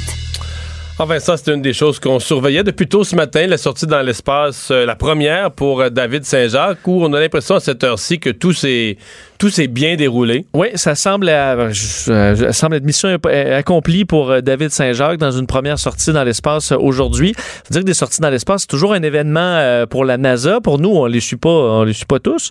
Mais euh, euh, là, ça faisait 12 ans qu'un Canadien n'était pas sorti dans l'espace. Alors, c'est quand même un, moment qui est, euh, qui, qui est rarissime, qui est important. Et euh, ben, on pouvait le suivre en direct aujourd'hui euh, toute la journée parce que dans une mission qui aura duré finalement 6h29, euh, puis on a écouté des bouts ensemble. là, où on se rend compte que, euh, à mon avis, c'est un David Saint-Jacques fatigué après cette Ouais. journée-là. Qui, Mais il euh, faut, qui faut être patient, et méthodique. Là. Oui, parce, Parce que, que, c'est les étapes une à la fois, puis on prend le temps, puis... et la liste de tâches aujourd'hui était très longue, mais ça semble avoir euh, s'être très bien passé pour David Saint-Jacques et son euh, et sa, et sa coéquipière Anne McLean. On va parler tout de suite avec Hélène Lorrain, qui est productrice de contenu numérique euh, de En 5 minutes, mais surtout créatrice de l'article interactif En orbite avec David Saint-Jacques. Bonjour Hélène. Bonjour Mario. Parce que vous l'avez suivi et vous avez permis aux gens surtout de le suivre là, depuis le tout début, depuis le jour du- de son décollage. Ah oui, effectivement, avec la, le microsite qu'on a fait en orbite avec David Saint-Jacques, où on voit finalement les étapes de l'entraînement, aussi qu'est-ce qu'il doit faire, ben, la Station spatiale internationale, donc sa maison pour ces six mois-là, de décembre à juin, et euh, finalement, comme les, les différentes tâches scientifiques qu'il y aura à faire. On n'a pas touché la question de la, de la sortie spatiale parce qu'en fait, ils s'entraînent pour ça, mais ils sont jamais sûrs à 100% qu'ils en feront une, donc les chances euh, sont extrêmement élevées. Là, je parle des astronautes euh, en orbite, Euh, mais c'est décidé un peu selon les besoins et selon les, les, les équipes qui euh, On a vu que la formées. sortie qui, était, qui devait être 100% féminine, la dernière, finalement, on a changé les plans à la dernière minute. Donc, c'est quelque chose Oui. qui, qui, qui peut changer là, au cours de la mission. Oui, tout à fait. Euh, c'est ça, dépendant des besoins, dépendant donc de la taille des, euh, des combinaisons spatiales disponibles à bord. Ça prend du temps. Préparer une combinaison spatiale, et là, il y en a de quelques tailles à bord euh, de la Station spatiale internationale. Tous les centimètres euh, cubes sont calculés euh, à bord de la station. Et préparer une autre combinaison spatiale de grandeur médium pour Anne McLean était trop long fastidieux par rapport à toutes les autres tâches qu'ils ont à faire. Donc, ils ont choisi de- d'envoyer M. Haig à la place. Mais bon, on va la voir, notre, notre sortie 100%, féminine, ça arrive. C'est une question de temps. Oui, oui. Euh, donc aujourd'hui, je pense qu'en en orbite avec David Saint-Jacques, vous avez suivi ces images euh, en direct de ces de toutes ces petites opérations. Oui, tout à fait. Puis je suis en train de, de- de finaliser justement un article sur les, les- les secrets de la station, de, en fait, d'une sortie spatiale. Donc, euh, des petites choses qu'on se pose comme question, mais qu'on on n'ose pas poser, comme est-ce qu'il porte une couche? Euh, Qu'est-ce que ça, est-ce qu'il est-ce qu'il mange durant une sortie? Donc, je- Ils mangent, je- c'est sûr que non. Non, ils Ils mangent peuvent pas. ils peuvent boire, par exemple. Ils ont Oui. accès à une paille, je pense, avec de l'eau. C'est ça. Donc, mais c'est quand même euh, une grosse journée pour eux. euh, Pour la couche, pour la couche, il va falloir attendre le journal de demain ou on a un scoop? ouais, ça va être sur le web bientôt. Là. Je, Ah, je suis en train ok. de finaliser la, la- la publication donc euh, sur journaldemontréal.com. Barre oblique en cinq minutes. Belle mosaïque. Il va y avoir une belle photo de David Saint-Jacques. Uh-huh. Ça va s'appeler 11 secrets sur, la, sto- sur les sorties spatiales. Bon, ce qu'on sait de la mission aujourd'hui, parce que c'est quand même, il y avait une longue liste de tâches aujourd'hui là, sur, sur six heures. Euh, on, on comprend que tout, tout- a été fait et que ça a fonctionné. Qu'est-ce qu'on peut comprendre, parce que c'est quand même assez technique, mais de, de, de, de ce qu'il devait faire aujourd'hui David Saint-Jacques? Mais c'est surtout, c'est surtout des jobs d'entretien puis de communication. Euh, donc, par exemple, ils ont déplacé une plaque de fixation pour les batteries. Là, je parle de David Saint-Jacques et sa coéquipière Anne McLean. Ils ont mis à niveau le système de communication sans fil de la station, donc pour, pour bien communiquer. c'est Un nouveau. Wi-Fi. Là. Oui. Pour changer le routeur. Absolument. ça, c'est compliqué, changer le routeur. Oui. Ouais. Euh, brancher les câbles électriques au centre de la poutrelle principale qui euh, sert de circuit électrique redondant au Canadarm 2. Donc, si le, le- le circuit... euh, euh, moi, j'imagine qu'est-ce que je lis là-dedans, c'est que c'est pour être certain d'avoir une communication constante avec le Canadarm 2, le, le, bras- le Le bras canadien. le bras canadien qui sert à, à entretenir la station et à aussi à déplacer des fois les, les astronautes. Donc, pour être sûr que ça, que ça roule tout le temps, même s'il y a une panne, ça va rouler tout le temps. Et aussi installer l'équipement de structure pour une future plateforme extérieure qui accueillera des expériences scientifiques. Donc, au cours de la, prochaine année, si je si j'ai bien entendu les commentaires euh, de la NASA, il va y avoir un nouveau module qui va arriver ou un petit module qui va s'attacher à Columbus. Donc, il fallait préparer cette, euh, ce- cette, euh, comment dire, le- l'espèce de structure qui va accueillir ce nouveau module. Et c'est ce que David Saint-Jacques a fait notamment. Ben, euh, c'est des jobs très techniques. Il faut se préparer en avance. L'entraînement se déroule dans une grosse piscine. Euh, euh, Je voyais quand il oui. est sorti, on lui a donné un peu de temps pour se s'habituer à l'espace David Saint-Jacques parce qu'évidemment, on se pratique dans, dans l'eau, mais Mhm. c'est quand même pas exactement pareil dans l'espace. C'est pas exactement pareil. Et c'est justement la raison pour laquelle Anne McLean euh, a préféré le, la combinaison spatiale de grandeur médium, parce qu'elle s'est entraînée dans le large et le médium, mais on sait jamais dans l'espace, dans les conditions d'apesanteur très particulières, qu'est-ce qu'on va préférer, dans quoi on va être le plus confortable, parce que c'est pas pareil, effectivement, dans une, pas- dans une piscine, c'est quand même très semblable, mais c'est pas exactement pareil. Elle s'est rendue compte qu'elle préférait le médium, et là, il y avait pas de de deuxième combinaison médium disponible, donc c'est pour ça que ça a été annulé et remplacé en fait par euh, Monsieur Mais c'est quand même impressionnant parce qu'on on faisait des farces. C'était prévu 6h30, ça a duré 6h29 qu'avec autant d'opérations, autant d'étapes, autant de choses à faire dans un environnement aussi hostile, Oui. que qu'on soit chorégraphié au point de réussir ça à, à la minute près. Là? C'est des. euh, moi, qu'est-ce qui m'a le plus étonné quand je suis allée, euh, j'ai eu la chance d'aller justement à la, à la NASA, à Houston, c'est à quel point c'est des personnes qui, les astronautes qui sont concentrés, qui apprennent vite et qui sont dédiés à leur effort. Là, ils vont pas niaiser sur Facebook là, pendant que, qu'ils, ont leurs ateliers. Là. On voyait une, une grande camaraderie aussi entre eux autres parce que euh, Anne McLean et, et David Saint-Jacques étaient euh, évidemment sortaient, mais les euh, bon, deux autres s'occupaient de, de, de- de tout ce qui se passait à l'intérieur pour eux. Puis euh, ils se faisaient des pouces en l'air, ils prenaient des photos. À un moment donné, le, le- le- le drapeau canadien est arrivé directement devant le hublot, le drapeau de David Saint-Jacques. Puis l'autre est allé prendre des photos, puis il montrait, Hey, elle va être bonne, ça, il va être content. Puis tu, à la fin, il se faisait des high On voit a, euh, tout ce travail-là, il y a quand même des moments euh, légers, des moments de camaraderie où on, on relâche la pression un peu. là. Et tant mieux, quand même, ces personnes-là doivent vivre Ouais, dans parce un que s'ils se mettent à environnement, saillir, Ouais. Ouais, ça doit être, ça va être, ils vont trouver le temps long. Un- comme un, un sous-marin un peu, euh, 24 heures sur 24 pendant six mois. Donc, c'est bien qu'ils soient des amis. Ouais. c'est une bonne nouvelle. C'est mieux d'avoir la camaraderie. Hélène Lorrain, merci beaucoup. On va surveiller ça dans la, la prochaine heure. Euh, 11, quoi? 11, 11 On secrets. secret sur les sorties spatiales. Dans- en 5 minutes. Minutes sur le site du Journal de Montréal. Merci. Merci à vous. Vincent, on continue nos nouvelles euh, avec, entre autres, ces inquiétudes du gouvernement canadien concernant l'in- l'ingérence potentielle. C'est un sujet qu'on a, avec lequel on est devenu familier après les élections américaines. L'in- L'ingérence de gouvernements étrangers, d'acteurs étrangers dans notre prochaine élection au Canada. Oui, inquiétude soulevée entre autres par euh, un- une étude dévoilée par le Centre de sécurité des télécommunications, qui est l'organisme fédéral qui s'occupe de protéger le pays de tout ce qui est cyberattaque, cybermenace, et qui estime que euh, une, euh, bon, une ingérence étrangère aux prochaines élections euh, est très probable. Donc, c'est les mots utilisés, qui n'aurait probablement pas l'ampleur de ce qu'on a connu aux États-Unis aux élections de 2016, mais que oui, on pouvait s'attendre à ce que très probablement une puissance étrangère comme la Russie puisse tenter d'utiliser Internet pour manipuler les électeurs. On sait qu'on disait, on veut pas nécessairement toucher au vote comme tel, mais diviser la population et mettre des doutes, euh, que les gens soient de plus en plus cyniques envers le gouvernement et, et tout ça, euh, de sorte que la ministre des Mais ça, ça, c'en est une des craintes. là. Que pour que des pays, pour affaiblir les démocraties occidentales, tu fasses juste faire perdre confiance au, système. Dans, dans le processus, exemple, s'il y avait un gros bug au directeur des élections, que ça affectait, par exemple, le comptage des votes, puis on le sait, il y a une partie de la population qui est toujours prêt à avoir des complots. Sais, que les gens ont l'impression, ah, ils ont triché, puis euh, Trudeau, c'est pas lui qui a été élu, ou c'est pas peu importe c'est qui, là, tu sais. Donc, miner la confiance dans le système lui-même de telle sorte que tu baisses le pourcentage de gens qui votent, tu augmentes le pourcentage, le pourcentage de gens qui sont complètement cyniques, qui sont prêts à voter pour n'importe quelle connerie l'élection d'après parce qu'ils croient plus à rien, puis tout ça. Tu peux déstabiliser, tu peux faire entrer Ben, un candidat euh, qui serait pas élu normalement et tout ça, de sorte que euh, la ministre des Institutions démocratiques, Karina Gould, euh, aujourd'hui expliquait qu'elle était euh, ben, non seulement inquiète, mais que euh, les, les médias sociaux, les grandes compagnies, les réseaux sociaux comme Facebook n'en font pas assez contre les cybermenaces. Ça, c'est assez clair selon elle. On peut écouter d'ailleurs un extrait de son point de presse aujourd'hui. Nous avons euh, eu plusieurs euh, conversations avec les plateformes numériques, euh, mais j'en j'en ai pas la confiance qu'ils prennent cet enjeu tellement au sérieux et qu'ils pensent qu'ils font le travail nécessaire, mais ils ne sont pas assez transparents avec le gouvernement. Bon, alors, on est même à réfléchir. Est-ce qu'on doit carrément passer par de la réglementation pour forcer euh, ces compagnies-là à agir? Parce que là, euh, faut faut ça, pas dire qu'on n'en a pas parlé, là. Parce que tu réglementes ça comment? Tu sais, euh, des fonctionnaires, des bureaucrates, qui décident qu'est-ce qui est une fée?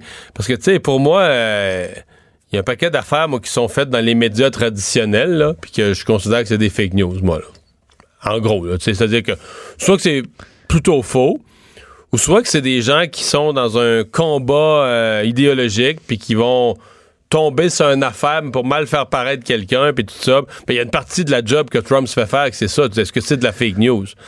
Tu sais, tu décides de... C'est pas nécessairement que c'est fake, dans le sens que c'est pas complètement faux, mais tu décides de bâtir une nouvelle avec quelque chose qui en est pas. Quelques journalistes qui sont peut-être devenus trop militants, C'est ça. puis que c'est le jupon de dépasse. Ouais. Fait que là, à partir du moment où tu mets quoi? Tu mets 4-5 fonctionnaires qui sont tous des libéraux pour décider qu'est-ce qui est une nouvelle ou pas au Canada? Euh, j'aime plus ça, j'aime plus ça, j'aime plus ça. Puis en même temps, je suis conscient du danger des, de ces intrusions. là. C'est Fait sûr. Ben, il y a toujours le fait, euh, justement, dans les intrusions, c'est que tu es supposé être capable de repérer des comptes qui sont, qui sont frauduleux, qui spinent euh, des, des messages qui semblent provenir de, de- de sources douteuses. C'est sûr que là, il y a peut-être quelque chose qui, technologiquement, là, un outil pour identifier qu'est-ce qui est un faux compte, des comptes automatisés, des robots. Euh, on peut-être prend euh, peut-être pas ça assez au sérieux. Alors, on est, au du moins, le niveau de vigilance a augmenté. Ouais, on va en reparler d'ailleurs dans quelques instants avec un expert en la matière. Euh, un accouchement qui fait jaser et qui continue à avoir provoquer des réactions aujourd'hui.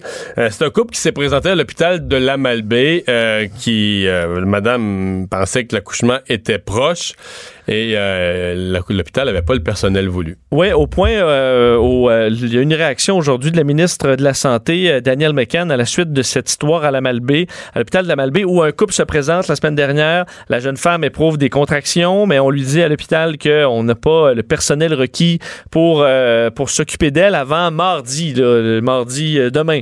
Euh, alors, il décide, le couple, de repartir vers Québec, en fait, à la suggestion euh, des, des gens de l'hôpital, c'est pas, pas, c'est pas extrêmement loin, mais Québec, c'est pas la Malbaie, c'est pas à côté. C'est au moins une heure et quart, une heure, dépendamment de quel hôpital tu vas. là, mais... Absolument. Et euh, une fois que le GPS est rendu à 30 minutes, 25 minutes, mais là, euh, on, tu commences à... Clairement, il se passe quelque chose. Et à peu près rendu à 20-15 minutes avant d'arriver à l'hôpital, ben, bébé s'est présenté de sorte qu'il est finalement euh, né dans la voiture. Heureusement, sans complications, ce qui est une chance parce que, évidemment, la moindre complication, si là, on n'est pas à l'hôpital, là, ça aurait été un scénario euh, beaucoup plus difficile. Le papa a décidé de se rendre à l'hôpital plutôt que d'appeler les ambulanciers. Rendu là, il dit, je pense que ça aurait été plus long. Euh, et là, comme tout le, les- ça avait l'air de bien se passer, a décidé de se rendre à l'hôpital. C'est c'est tout vrai tant que t'as pas, par l'énervement, un accident ou un accrochage avec un bébé pas attaché. C'est juste ça qui En roulant trop vite, euh, euh, t'as raison. que L'idée de s'arrêter aussi... tant qu'il arrive à rien, il a raison. Oui. Mais t'es plus en sécurité du point de vue d'un événement malencontreux, d'autant plus que tu dois conduire une petite coche plus vite et plus nerveux que la normale. Oui, t'attaches pas le, le bébé au bout de son cordon dans un siège de bébé, là. Non, non, t'en Oh, as probablement oh. pas encore d'installer complètement. là. Exactement. Euh, et là, bon, ça fait cette histoire-là qui est embarrassante pour l'hôpital euh, de la Malbaie a fait réagir euh, la ministre de la Santé aujourd'hui, Daniel McCann, qui a dit que euh, y avait une nouvelle, euh, bon, euh, euh, qu'on on allait euh, bon demander qu'une ambulance soit disponible dans des cas comme ça. C'est-à-dire que si on renvoie une famille parce qu'on n'a pas l'équipement, les, les- le personnel requis pour s'en occuper, ben on va au moins te dire va à l'hôpital, mais on va te mettre dans une ambulance pour être sûr que quelque chose comme ça ne se reproduit pas.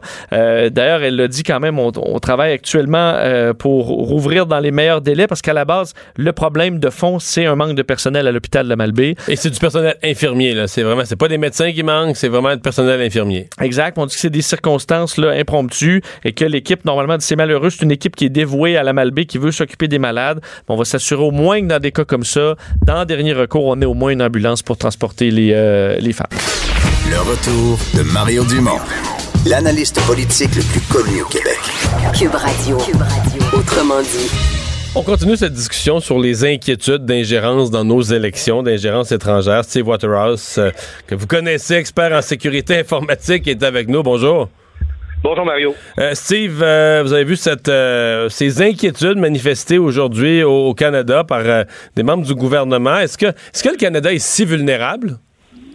Ben, comme n'importe quelle organisation, Mario, le Canada est assujetti, vu qu'on est connecté avec le restant du monde sur Internet, on est assujetti à toutes sortes de types d'attaques ou d'influences par les moyens électroniques du, du jour.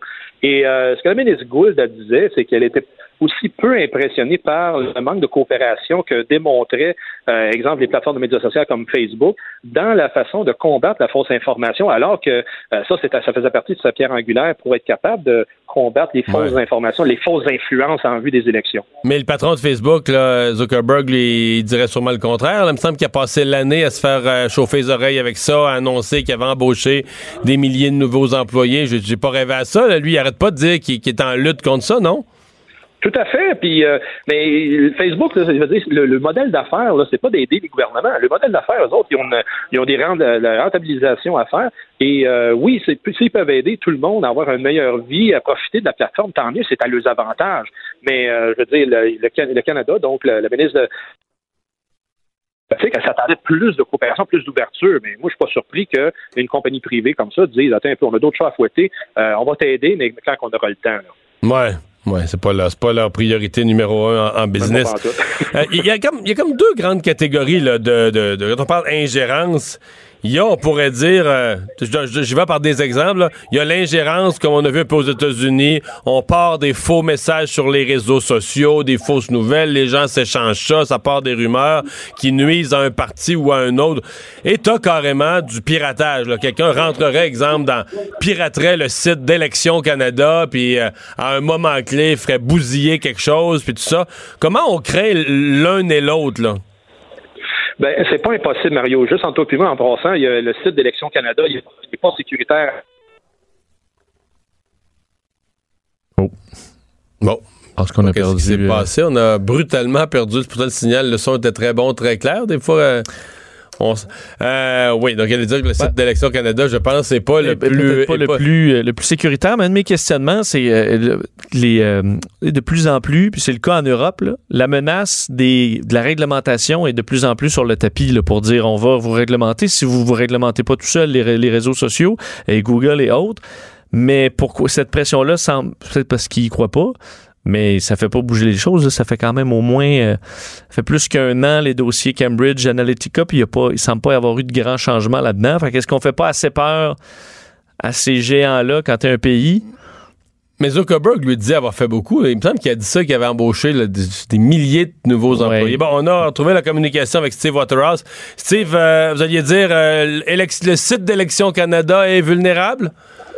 Oui, il n'est pas à 100% de sa capacité de protection qu'on devrait s'attendre d'un site de, cette, de ce calibre-là, surtout en vue des élections. Mais ça, ça fait partie d'un plan de sécuriser les sites du gouvernement canadien dans une année très rapprochée. Et on me disait, comme euh, lorsque j'en ai, euh, me suis de savoir pourquoi, d'ici septembre, le site devrait être protégé. Mais d'ici là, il y a des, possibilités de faire ces influences-là indues, tu sais, comme on dit, euh, d'avoir un faux site. Là, après ça, on fait une campagne de bipostage, de mauvais courriels, et on amène les gens à aller sur ce faux site Internet-là pour être capable à ce moment-là de, faire croire des choses aux gens. faire croire des choses, ça veut dire ben on va miner la crédibilité d'un parti politique, on va faire des fausses rumeurs sur d'autres euh, situations. Donc c'est tous des trucs là qu'à ce moment-là les gens, la façon qu'ils s'informent, c'est très différent d'il y a quelques années. Mais c'est l'information, s'ils la prennent de, sources fiables, tant mieux, ils vont savoir la vérité. Mais sinon, s'ils prennent tout ça par les médias sociaux comme on le sait actuellement, c'est là que ça va être difficile à garder le, cap un peu sur la façon de faire.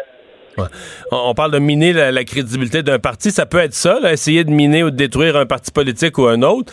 Mais on dit ça peut être aussi carrément des gens pourraient vouloir miner la confiance des Canadiens dans leur système. Exemple, si on, si on vient bousiller les actions d'Élection Canada, etc., il y a une partie de la population qui qui croira pas nécessairement que c'est une influence extérieure qui va dire ah les élections c'est arrangé, Élection Canada c'est pourri, moi je vais plus voter. Donc un peu comme euh, détruire la confiance de, de la population dans dans notre démocratie, dans notre système lui-même. Exactement. Et s'ils réussissent à faire penser ça aux gens, ils ont réussi leurs attaques à la démocratie que l'on a. Parce que notre système démocratique, puis je pense, je t'apprends rien en disant ça, il est un des meilleurs au monde de la façon qui est faite. Puis oui, on vote encore par des petits billets en papier et c'est parfait. On garde l'intégrité du vote comme ça. Mais cependant, pour qu'il y ait du vote, faut qu'il y ait des gens qui se présentent aux urnes. Et pour ça, il faut que les gens soient bien éduqués, bien renseignés et qu'ils aient à ce moment-là l'information précise pour qu'ils continuent ce processus euh, d'élection-là. Et malheureusement, quand je dis malheureusement, c'est aujourd'hui, dans la façon que les systèmes électroniques fonctionnent, ben, l'influence surtout des médias sociaux, euh, il y a tellement de toutes sortes de nouvelles et les gens s'informent de plus en plus par ces façons-là. C'est ça qui rend en ce moment-là à risque et pour ça que, à risque l'élection, et pour ça que le gouvernement canadien s'embarque à faire justement ces démonstrations d'information euh, systématiques et de donner leur juste où ce qu'ils en sont rendus et comment ce qu'ils s'emportent aussi les outils, parce que le CST, le Centre de sécurité de télécommunications, ont présenté voici qu'est-ce qu'on a observé. Euh, ils ont présenté aussi les menaces potentielles. Oui, on peut nommer un paquet de pays. Ça peut être aussi des compagnies malsaines, ça peut être aussi du crime organisé qui ont influence, qui ont un avantage d'avoir l'influence envers un parti plus qu'un autre pour que ça donne ça le résultat euh, à l'élection de, bientôt. Mhm. Euh, j'entends que Tabo est un, spécialiste de la technologie. Euh, pas chaud à l'idée de parce que ça avait circulé il y a quelques années d'avoir un, jour le vote électronique. c'est encore bon le, petit bulletin de vote en papier? Définitivement, Mario, j'en suis un qui est un grand fan parce que c'est la simplicité même. Euh, la seule, la, seule présentement, l'élection actuelle, lorsqu'il y a le décompte des votes, on le voit des fois à l'occasion qu'il y a des, euh, des erreurs de compte, puis à ce moment-là, ça demande un rencontage judiciaire. Et pourquoi qu'on n'amène pas ça sur une plateforme électronique? Ben, il y a des essais qui sont faits. Puis justement, en Suisse, il n'y a pas longtemps, dans l'élection européenne, il y a quelques mois, il a été démontré qu'à deux reprises, deux tests séparés, il y avait une vulnérabilité possible de faire renverser les résultats par la plateforme électronique. Donc, tant que cette technologie-là ne sera pas correctement éprouvée pour dire que ça maintient l'intégrité du vote à 100% euh, ça ne vaut pas la peine de s'en servir parce qu'à ce moment-là, on va toujours questionner le résultat puis on n'avancera pas. Donc, le vote papier demeure présentement la façon la plus fiable de, pouvoir faire une élection. Ouais, c'est plus facile. Si tu as un recomptage, euh, il te reste quelque chose de physique. Parce que sinon, il n'y a pas de recomptage possible. Tu arrives avec un résultat le soir, tu dis, bon, ben, c'est ça que. les gens ont voté, c'est ça qui était inscrit dans l'ordinateur, même si quelqu'un porte plainte, puis t'as plus, plus grand chose pour aller vérifier, là. Ben oui, Mario, il y aurait quelque chose. Puis la, la technologie du blockchain qui pourrait amener une certaine façon de garantir l'intégrité de l'information. Mais c'est que tout le monde, faut qu'il joue la même partie et il n'y a pas à ce moment-là une norme assez euh, grande, assez stricte qui peut garantir tout ça.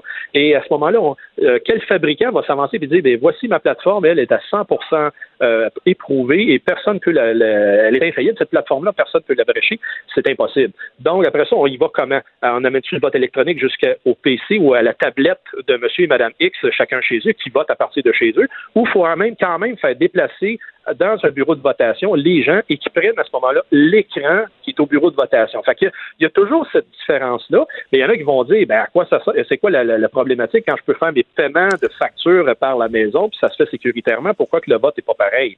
Ben, je crois que l'incidence est un peu plus euh, difficile euh, côté vote. Est-ce qu'il y a quand même un, certain réveil chez les grands dirigeants de réseaux sociaux? Je voyais dans le dossier en, Nouvelle-Zélande le responsable de la vie privée en Nouvelle-Zélande en fin de semaine qui a dit que les gens de chez Facebook étaient des menteurs pathologiques, des accusés vraiment, il est sorti vraiment fort. Euh, est-ce qu'à un moment donné, il y, a un, réveil aussi, puis on prend ça au sérieux, ou encore on se pense un peu au-dessus des, des lois à travers le monde? Ben, je pense que tu d'accord avec moi en disant, euh, lorsqu'il arrive des événements critiques dans la vie, c'est là que souvent il y, a une, conscience différente qui est adoptée face à la situation. Et les Nouveaux-Zélandais, euh, je veux dire, récemment, ils en ont pris conscience comme ça, euh, et ils en sont avec des enjeux différents d'ici, dans le sens que le, Parlement australien a mis de l'avant une loi qui veut euh, donner la pleine capacité d'écouter toutes les, les, communications sécurisées, dont entre autres par les médias sociaux et peu importe où. Et à ce moment-là, les médias, euh, la façon qu'ils l'observent, la Nouvelle-Zélande, c'est qu'eux aussi ils font constat comme bien du monde ici. C'est-à-dire que ces plateformes-là, ils disent quelque chose, mais quand on apprend les scandales par en arrière, ben il arrive toujours que c'est le contraire de ce qui a été annoncé. Puis j'avais la discussion avec des gens euh, aujourd'hui sur le fait que, encore une fois, Facebook dit non, non, non, on vous écoute pas, mais tout le monde observe que lorsqu'il parle d'un sujet X, ben quelques moments après, sur le plateforme de Facebook, ben, il y a de la publicité en directe relation avec le sujet qu'il y avait une demi-heure, une heure avant. Donc, officiellement, ils disent qu'ils n'écoutent pas, mais en même temps, il y a un résultat qui prouve le contraire à chaque fois. Euh, moi, je suis d'accord un peu avec son évaluation de disant, oui, euh, si tu parles quelque chose, mais agis en fonction de ce que tu dis et non pas faire le contraire. Il me semble que ça enlève un peu de crédibilité là-dedans. Est-ce qu'on se fie quand même un peu que le, le public est devenu plus averti, je veux dire, après trois ans à parler de, des dangers de fake news euh, tout le temps, là, est-ce que quand, je sais pas, une nouvelle qui a l'air un petit peu bizarre, euh, sans une source trop trop claire, passe sur les réseaux sociaux, est-ce que est-ce que le lecteur moyen ou l'utilisateur moyen des réseaux sociaux est un petit peu plus allumé pour dire Ouais, est-ce vrai cette affaire-là? Allez vérifier ça un peu ou non? On pense que les gens mordent à l'hameçon autant qu'avant? De mes observations non scientifiques, je dirais qu'ils mordent quand même. Les gens, euh, tu as raison par contre en disant, Mario, euh, il y en a davantage conscients parce qu'on en parle plus souvent. Ça, c'est de un, l'éducation se fait, les gens prennent euh, davantage connaissance, mais de deux aussi, les mêmes vieilles jokes reviennent souvent, fait qu'ils disent, bon, ben, on l'a vu celle-là, faut passer à d'autres choses et euh, commence à comprendre un peu mieux comment est-ce que la, la, portée elle est de diffuser de l'information? C'est bien beau de montrer les vidéos de chat et les, les trucs euh, loufoques là, qui arrivent dans la vraie vie, mais je crois que les gens s'en servent aussi pour davantage juste le garder d'une façon personnelle, partager des expériences positives. Et les fausses rumeurs, les, autres histoires, ben oui, ça fait partie du folklore, j'appelle ça, euh, de, de propager justement des fois ces nouvelles non vérifiées et qui euh, donnent lieu à des rumeurs, donnent lieu à des euh, justement des mises en scène où ce que les gens des fois prennent pour une réalité quelque chose qui est totalement pas vrai, qui a été désavoué depuis plusieurs années, mais qui est pareil, juste par habitude, des fois, ah ben encore je vais le donner, encore que quelqu'un ne l'a pas vu. Ça, ça demeure encore, je le vois souvent. Puis les gens veulent dire que c'est un facteur humain pas nécessaire, mais qui se veut naturel. Steve Waterhouse, merci beaucoup d'avoir été là. Ça fait plaisir, Marie. Bonne journée. Le retour de Mario Dumont, l'analyste politique le plus connu au Québec. Cube Radio. C'est maintenant l'heure de parler à Emmanuel Latraverse. Bonjour Emmanuel. Bonjour. Alors, euh, on a continué à parler aujourd'hui à la Chambre des communes de l'affaire SNC. Bien oui, qu'est-ce que vous voulez? Monsieur Trudeau, on peut dire, a donné des beaux arguments euh, euh, aux, conservateurs. Monsieur Trudeau qui n'était pas en chambre aujourd'hui. Ben, j'ai vu les conservateurs se plaindre de ça ce midi. Ça fait plusieurs fois qu'il est absent ces derniers jours. là. Euh, oui, mais je voudrais qu'un premier ministre soit pas là un lundi. C'est pas non plus la fin du monde. J'ai déjà vu ça. À Ottawa, c'est pas dans l'habitude du premier ministre d'être là à, tous, les, jours, non plus. la Chambre des communes siège cinq, jours par semaine. C'est pas comme à Québec où ils sont juste là trois jours. Là, avant de faire un procès à M. Trudeau sur son absentéisme aux communes, on va laisser un peu de temps. On va comparer avec des prédécesseurs. Oui, mais on va laisser un peu de temps, là. Mais toujours est-il que si on parle de ça encore aujourd'hui, c'est un peu à cause de cette... Euh, cette initiative de M. Trudeau via ses avocats de menacer Andrew Scheer de mise en demeure Oui, tout ça parce qu'on dit que finalement, euh, Monsieur euh, Monsieur Scheer euh, atteint la réputation de Monsieur Trudeau par ses attaques absolument virulentes. Ou finalement, il accuse M. Trudeau d'être le chef d'orchestre de cette conspiration là, pour essayer de faire preuve d'ingérence et obtenir un accord pour SNC euh, Lavalin. On est d'accord, on s'en est déjà parlé, Mario. Je suis de ceux qui croient que les conservateurs sont souvent allés trop loin dans la nature de leurs attaques sur ce débat-là. De là à ce qu'un premier ministre menace de poursuite un chef de l'opposition officielle, je sais que ça s'est déjà fait. Stephen Harper l'a déjà fait envers Stéphane Dion, mais c'est jamais très édifiant. Ce qu'on sent par ailleurs, c'est que c'est comme si les libéraux mis sur le prétexte de cette poursuite-là pour essayer de changer la nature du débat autour de SNC-Lavalin, essayer d'en profiter pour faire le procès de M. Scheer, dire aux Canadiens vous êtes fâché contre nous, mais allez-vous vraiment voter pour lui? Parce que lui, c'est un menteur. Lui, il va trop loin. Lui aussi, il a dit des, choses qui sont fausses, qui sont pas vraies. Lui aussi, euh, il a un côté extrémiste. Alors, c'est comme si on essaie de se servir de ça pour, pour, euh, pour tourner la table. Euh, en même temps, ça amène des situations totalement loufoques, là, parce qu'en Chambre, aujourd'hui, la leader parlementaire du gouvernement s'est quand même levée en Chambre et a dit à M. Scheer, vous devez savoir qu'il y a des conséquences quand on induit les Canadiens en erreur. bon. Alors, venant de quelqu'un qui a un peu fait ça depuis deux mois, c'était quand même assez fort de café. Mais bon. Mais pour les conservateurs, le succès, c'est qu'on est encore là-dessus aujourd'hui. Oui, pour les conservateurs, le succès est qu'on est encore là-dessus, mais je me demande pendant combien de temps ils vont être capables d'étirer l'élastique comme ça. Jusqu'ici, ça a été très payant parce que, objectivement, c'est même pas eux qui étiraient l'élastique. On s'entend, ils étiraient l'élastique comme une journée et demie. Puis là, les libéraux se tiraient dans le pied. Et là, Jody Wilson-Raybould sortait un document. Et là, Jane Philpott disait ceci. Alors, c'est de la faute des libéraux si ça perdure tout ce temps-là. Mais à un moment donné, la réalité, c'est aussi qu'on est à moins de six mois des élections. Et pour un chef d'opposition comme M. Scheer, c'est pas comme si la partie gagnait, là, parce qu'il est à 40% dans quelques sondages. Là. À un moment donné où les gens vont dire, mais là, je veux-tu vraiment voter pour lui? Il faut qu'il y ait des propositions à mettre sur la table. Et ça fait partie, moi, je pense, de la, des de la pré-campagne d'un chef d'opposition comme M. Scheer, de mettre de l'avant ce que moi j'appelle des repères, tu sais, une politique sur les Vas-y, dis-le. Les changements climatiques. Les changements climatiques. Elle est, promise depuis la fin de l'été ou l'automne passé, là? 359 jours, je pense. Ah, Alors, mais il va falloir la dévoiler à un moment donné. Une espèce de grand discours sur sa vision de la politique étrangère, le rôle de l'État, comme ça. Mais là, les conservateurs, présentement, euh, stratégiquement, c'est certains qui se disent, hey, si nous, on dépose une politique, mais ils l'ont fait même sur un enjeu hein, qui était celui d'enlever la, la, la, TPS sur euh, le gaz pour le l'huile à chauffage et ça a complètement passé dans le bar. Alors là, ils sont dans la position ils se disent OK, il va falloir qu'ils ont repoussé dans le temps objectivement plein d'annonces, de discours, d'initiatives. Il y a tellement de publicité négative pour le gouvernement que si on se met la face dans le carreau, on nous, on obtient peu de publicité, puis au pire, on. C'est ça. C'est pas payant. Mais là, quand on va revenir, parce qu'il faut comprendre que les travaux à la Chambre des communes arrêtent vendredi pour deux semaines. Quand on va revenir, il va rester même pas six semaines de travaux parlementaires. Donc, le temps va commencer à presser, moi, je pense, pour M. Scheer, de commencer à peut-être de laisser tomber un peu SNC, là, lever la pédale un peu sur SNC et commencer à lui se définir dans l'esprit des lecteurs. Nous parler de lui plutôt que de nous parler des autres. Euh, euh, quelque chose à dire sur ce rapport, on en a beaucoup parlé, mais sur les cybermenaces, euh, on est. J'ai l'impression qu'à Ottawa, on a un constat, mais c'est pas si clair qu'est-ce qu'on va faire, comme, qu'est-ce qu'on a comme solution. Hein?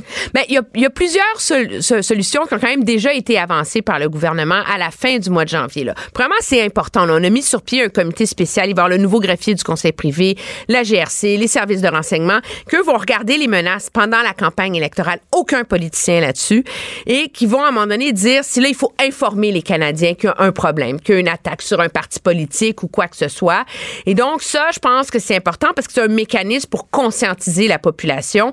Et on a un mécanisme clair avant que la campagne commence. Et on a mis beaucoup, on a imposé beaucoup d'obligations aux plateformes comme euh, Google, Facebook, etc. sur toute la publicité politiques qu'ils ont droit de, de mettre en ligne, les registres, etc. Et c'est assez onéreux que Google a finalement dit, écoutez, c'est trop compliqué pour nous, vous êtes un trop petit marché, euh, oubliez ça, là. Nous, euh, la publicité politique, on fera pas ça. Le problème qu'on a, c'est que quand on voit et on lit le rapport, et même quand on écoute la ministre, ils reconnaissent qu'il y a un problème. Il est identifié. Donc ça, je pense c'est rassurant pour les Canadiens. Là. On, on sait qu'il y a un problème. Mais le véhicule de propagande et de désinformation, ça demeure ces plateformes-là.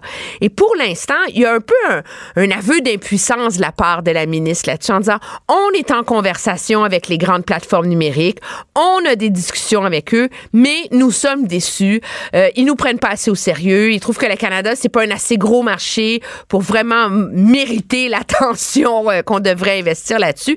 Et donc le Canada est un peu tributaire en ce moment de voir de s'inscrire dans un mouvement plus large. Hein. Et c'est il y a comme une espèce de, de jeu de chat de la souris autour de ça. Les plateformes numériques disent oui, on essaie d'améliorer nos mécanismes de transparence, mais en même temps, c'est totalement insuffisant ce qu'ils font. Puis la semaine dernière, Mark Zuckerberg était, euh, oui, c'est ça, était en, en, en Europe et disait, c'est le temps que les gouvernements commencent à nous légiférer et à nous réglementer. Là. Alors, le gouvernement, je pense, va être obligé de se pencher sur cette question-là et ça va devenir un grand enjeu, mais c'est clair que pour l'instant, le gouvernement est absolument pas prêt à agir.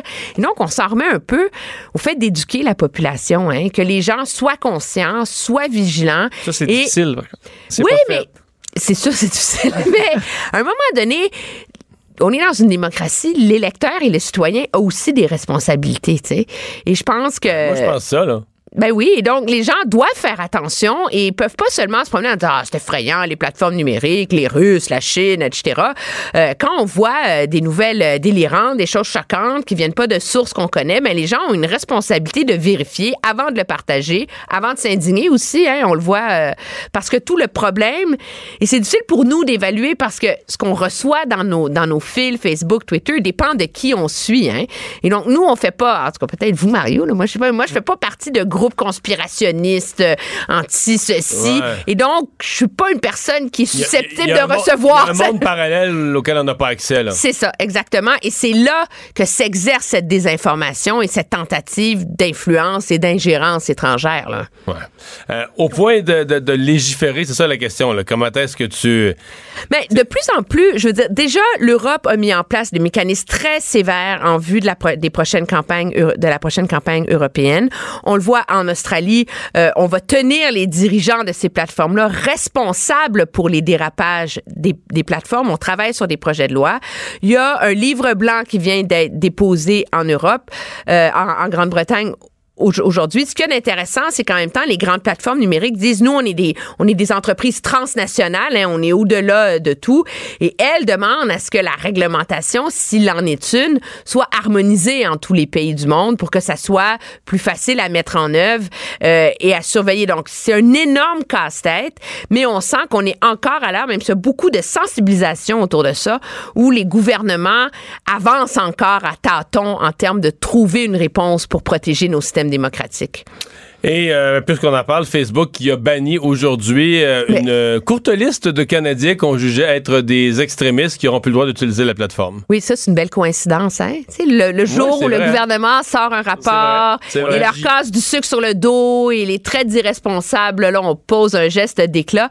Je pense que ça fait partie des, des choses que c'est facile pour Facebook, dans le fond, là, de faire ça, mais il y a, donc oui, il y a un signal de relation euh, publique là-dedans, mais ça, on montre que cette entreprise-là commence à prendre au sérieux aussi l'impact euh, non désirable qu'elle a, parce que c'est par le biais de, de ces groupes-là que c'est que c'est que, que cette haine, que cette xénophobie, que cette division euh, euh, se, se, se propage. Et la plus connue dans des personnes qui ont été bannies aujourd'hui, c'est quand même Faith Goldie, qui est hyper connue au Canada anglais parce qu'elle était jour- journaliste pour l'espèce de média alternatif de Rebel, qui est un peu un média d'extrême droite, là, je pense. Elle avait été chassée de là parce qu'elle avait été dans les manifestations euh, de suprémacistes blancs à Charlottesville. Elle s'était présentée à la mairie de Toronto. Donc, elle est un peu le la, la, la figure là, de ce mouvement d'extrême droite qui est pas très médiatisé au, au Canada comparé aux États-Unis.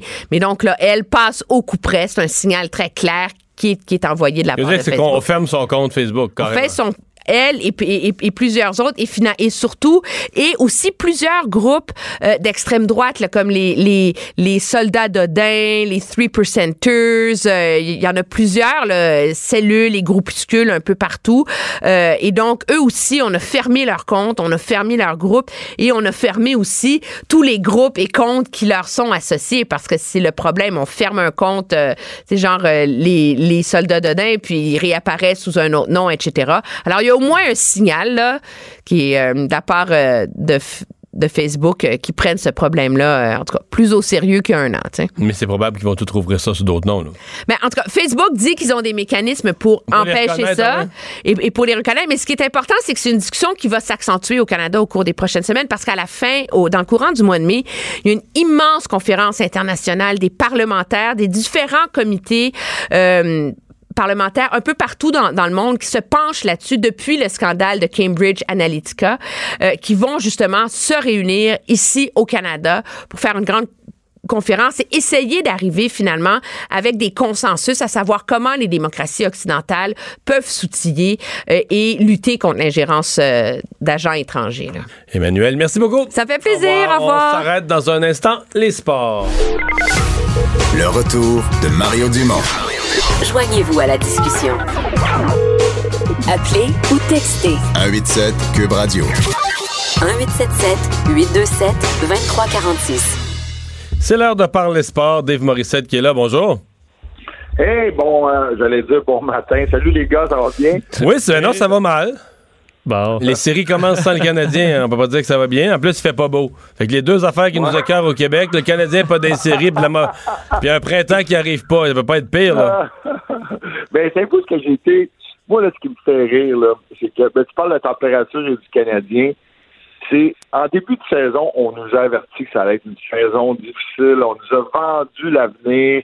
Euh, on a débuté la saison avec Kotkaniemi qui perçait la formation. Et ça, la plupart des gens étaient, satisfaits de ça. On arrive au match de samedi. moi, je vais être honnête, là, samedi, il n'y a personne qui est excité dans mon équipe. Oui, j'aime mon euh, j'aime mon travail. Ben, c'est le dernier match de la saison. Le Canadien est éliminé la veille. Euh, et là, j'ai dit bon, on fait diversion, on met Pilling dans l'alignement. Oui, on veut le récompenser, mais c'était pas une audition qu'on lui donnait là. Pilling, le Ryan Pilling, le premier choix du Canadien en 2017, on lui donnait un petit cadeau, puis on dit aux gens, regardez, on a de l'avenir. Et euh, forcé d'admettre que ça fonctionnait. Je sais pas, avez-vous été impressionné ça? Ben moi j'ai surtout trouvé que Marc Bergevin, il est mieux d'aller chercher des billets 6,49 là, par brasser. Là.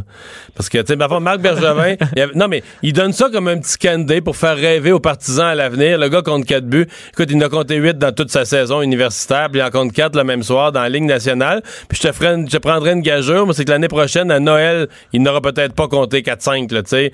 Fait que, tu sais, c'est Marc Bergevin, là, c'est non, mais c'est plus que chanceux dans la vie. Parce que là, ça vient tout calmer, ça vient tout changer le discours autour du fait que le Canadien n'est plus une équipe qui fait régulièrement les séries. C'est une décennie de médiocrité. Mais là, les partisans sont de bonne humeur. Tout va bien, tout est parfait. On, a des jeunes, on a des jeunes, on a de l'avenir, ça va bien aller. On parle plus de, on n'est plus dans le réel. On est dans, on est dans l'événement euh, Disneyland qui est arrivé le dernier jour, là. Non? mais, non, non, mais moi, j'adore ça. Mario, écoute, non, mais j'aurais pas pu le dire d'une manière, d'une meilleure manière.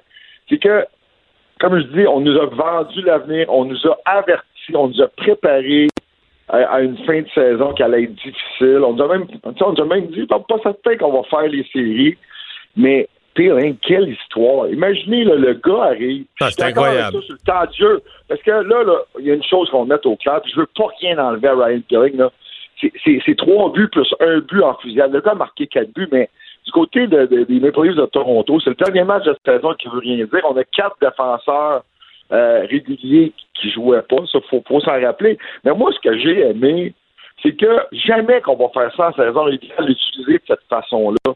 Le gars arrive, on le fait jouer à des avantages numériques, on l'embarque la glace en fusillade, on lui donne du temps de. C'est moins de 11 minutes, mais jamais que Claude Julien l'aurait utilisé comme ça.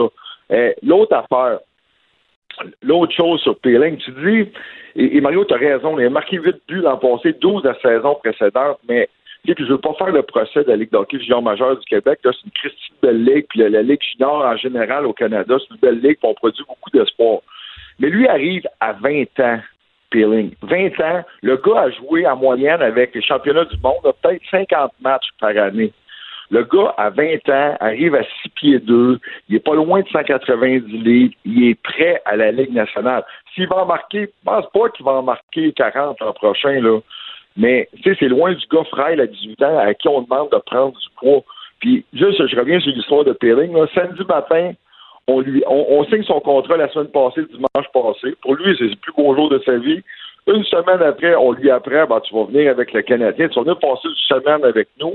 Samedi matin, on lui apprend qu'il joue le match. Puis c'est la première étoile samedi soir. Ah non, c'est un compte de fait, là. Ben, il va peut-être trouver. ouais, mais, mais, mais si, si Mario, Mario était, mettons, le fan déprimé, moi, je suis le fan qui a de l'espoir. Est-ce que, quand même, on peut se dire. Non, mais on peut se dire, il va peut-être performer au-delà. Je suis pas déprimé, je suis choqué. Choqué, bon. Choqué, même pas contre la direction de l'équipe, je suis choqué contre les partisans qui se contentent de tellement peu que la direction de l'équipe a même plus de pression pour dépendre. Un tour du chapeau, ah premier match. Regarde, j'y souhaite, je vais, je vais crier pour Péling au Centre Bell l'année prochaine. Je rêve. Mais, mais, est-ce que, est que ça pourrait, pourrait vraiment être une surprise dans la mesure où tu là, il est dans une ligue supérieure où il était avant, il devrait pas mieux performer, mais peut-être que je sais pas, il, est dans, il est dans l'équipe qu'il faut, puis les As vont s'aligner la saison prochaine, puis Payling, ça va être, ça va être notre homme. Ben, mais moi, Vincent, je veux dire, là, je te parle du gars de l'expérience que j'ai eu dans les mineurs. J'ai quand même passé pas loin de 10 ans de ma vie dans les mineurs un gars comme Peeling, c'est pas du hasard, c'est pas de la chance qu'il a marqué quatre buts. Là. Loin de là, c'est quatre buts de façon différente en plus. Hein? Il en a poussé un avec son patin, donc il s'est rendu dans le trafic. L'autre, c'est un lancer dévié. Lancé parfait, un top corner, comme on dit dans le, dans le jargon du hockey. Puis un lancer en fusillade devant, devant plus de 20 000 personnes au Centre Bell. Juste de partir avec la rondelle au Centre Bell, là, et euh, puis moi, j'ai vécu dans pratique McDonald's, là. Mmh. 20 000 personnes dans le temps. Mais c'est quand même stressant. Donc, l'avenir est là. Moi, je suis d'accord avec Mario sur le fait qu'on nous a. Ben, on peut pas juste se satisfaire de ça. Je suis content d'avoir entendu Gallagher. Puis j'ai eu l'occasion de parler avec deux gars, moi, du Canadien, qui sont en maudit de la, de la façon que ça s'est terminé. Puis ça ça, ça, me fait du bien un peu. Mais on peut pas se satisfaire juste de dire, ben là, on quasiment fait séries, on est à deux points. Tu sais, c'est pas ça. Moi, je suis pas, moi aussi, je suis frustré un peu. Puis oui, je suis content, j'ai passé un beau samedi soir, là. Disons qu'on on l'a savouré d'une manière différente. On, on s'attendait pas à un gros match pour nous. Mais, OK.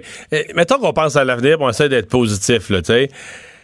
Il y, a deux joueurs là, présentement qui font le noyau de l'équipe. Parce que Drouin, là, ça c'est un autre drame pour moi, c'est que le meilleur talent brut de hockey est en chicane avec la direction de l'équipe. C'était le cas à l'époque de Subban, de Pacioretty. À chaque année, on finit, puis le meilleur talent pur hockey est en chicane avec la direction. Cette année, c'est Drouin. Fait qu'il reste là comme noyau deux joueurs, Max Domi puis Thomas Tatar. Les deux viennent de connaître la meilleure saison de leur vie. Est-ce qu'on est sûr que c'est des gars qui vont répéter ça cinq saisons de suite? Ou c'est un feu de paille. on, on, a quand même cette crainte-là. Là, pas, ces gars-là sont pas Connor McDavid, sont pas Sidney Crosby. Ils ont connu une excellente saison, mais on est sûr qu'ils nous en collent plusieurs saisons de ce qualité-là consécutives? Moi, là, je, vais te répondre, Mario, d'une façon très simple. Euh, non, non. Puis ceux qui pensent que le Canadien va être meilleur l'an prochain, ben moi, j'ai des amis à Buffalo qui pensent aussi la même chose de Buffalo. Puis la Caroline va être meilleure aussi. Ils ont des jeunes joueurs, des joueurs qui poussent, ils ont des bons joueurs dans l'organisation. Les Maple Leafs de Toronto, là, et les Lightning de Tampa Bay, il y en a des espoirs aussi dans les mineurs. Puis pour répondre de Tatar et Domi, puis même Drouin, tu n'a pas connu une mauvaise saison, là, euh, mais en début de saison, on se préparait pas à affronter le Canadien. On connaissait même pas les trios. Est-ce que ça a été plus difficile après Noël? Oui, parce qu'on s'est préparé. On connaissait Tata, on connaissait Domi, on connaissait les trios de Jovin, euh, de, de, de, Claude Julien. Mais euh, à suivre. Ouais, c'est pas dans le sac euh, les séries l'année prochaine non plus, mais on n'est pas rendu là. merci beaucoup, Dave. non, parce que ah, le, partisan est vite à se laisser illusionner. cette année, on fait pas une série, mais l'année prochaine, c'est sûr. Ben, non, pas, ouais, Non, c'est pas sûr. c'est vrai, le bon point, c'est que les autres équipes aussi peuvent, peuvent ben s'améliorer. Ben oui. qu'est-ce qu'on euh, surveille? Je te dire, 267 000 clients euh, privés d'électricité, ça augmente. Oui, c'était 248 tantôt. Oui, la Nadia Laurentier de Laval, toujours oui, c'est bon, hein? tu as gagné ton examen, mais sont les plus touchés. Et là, encore des gens qui sont sous la neige au Québec. Soyez patients. Cube Radio.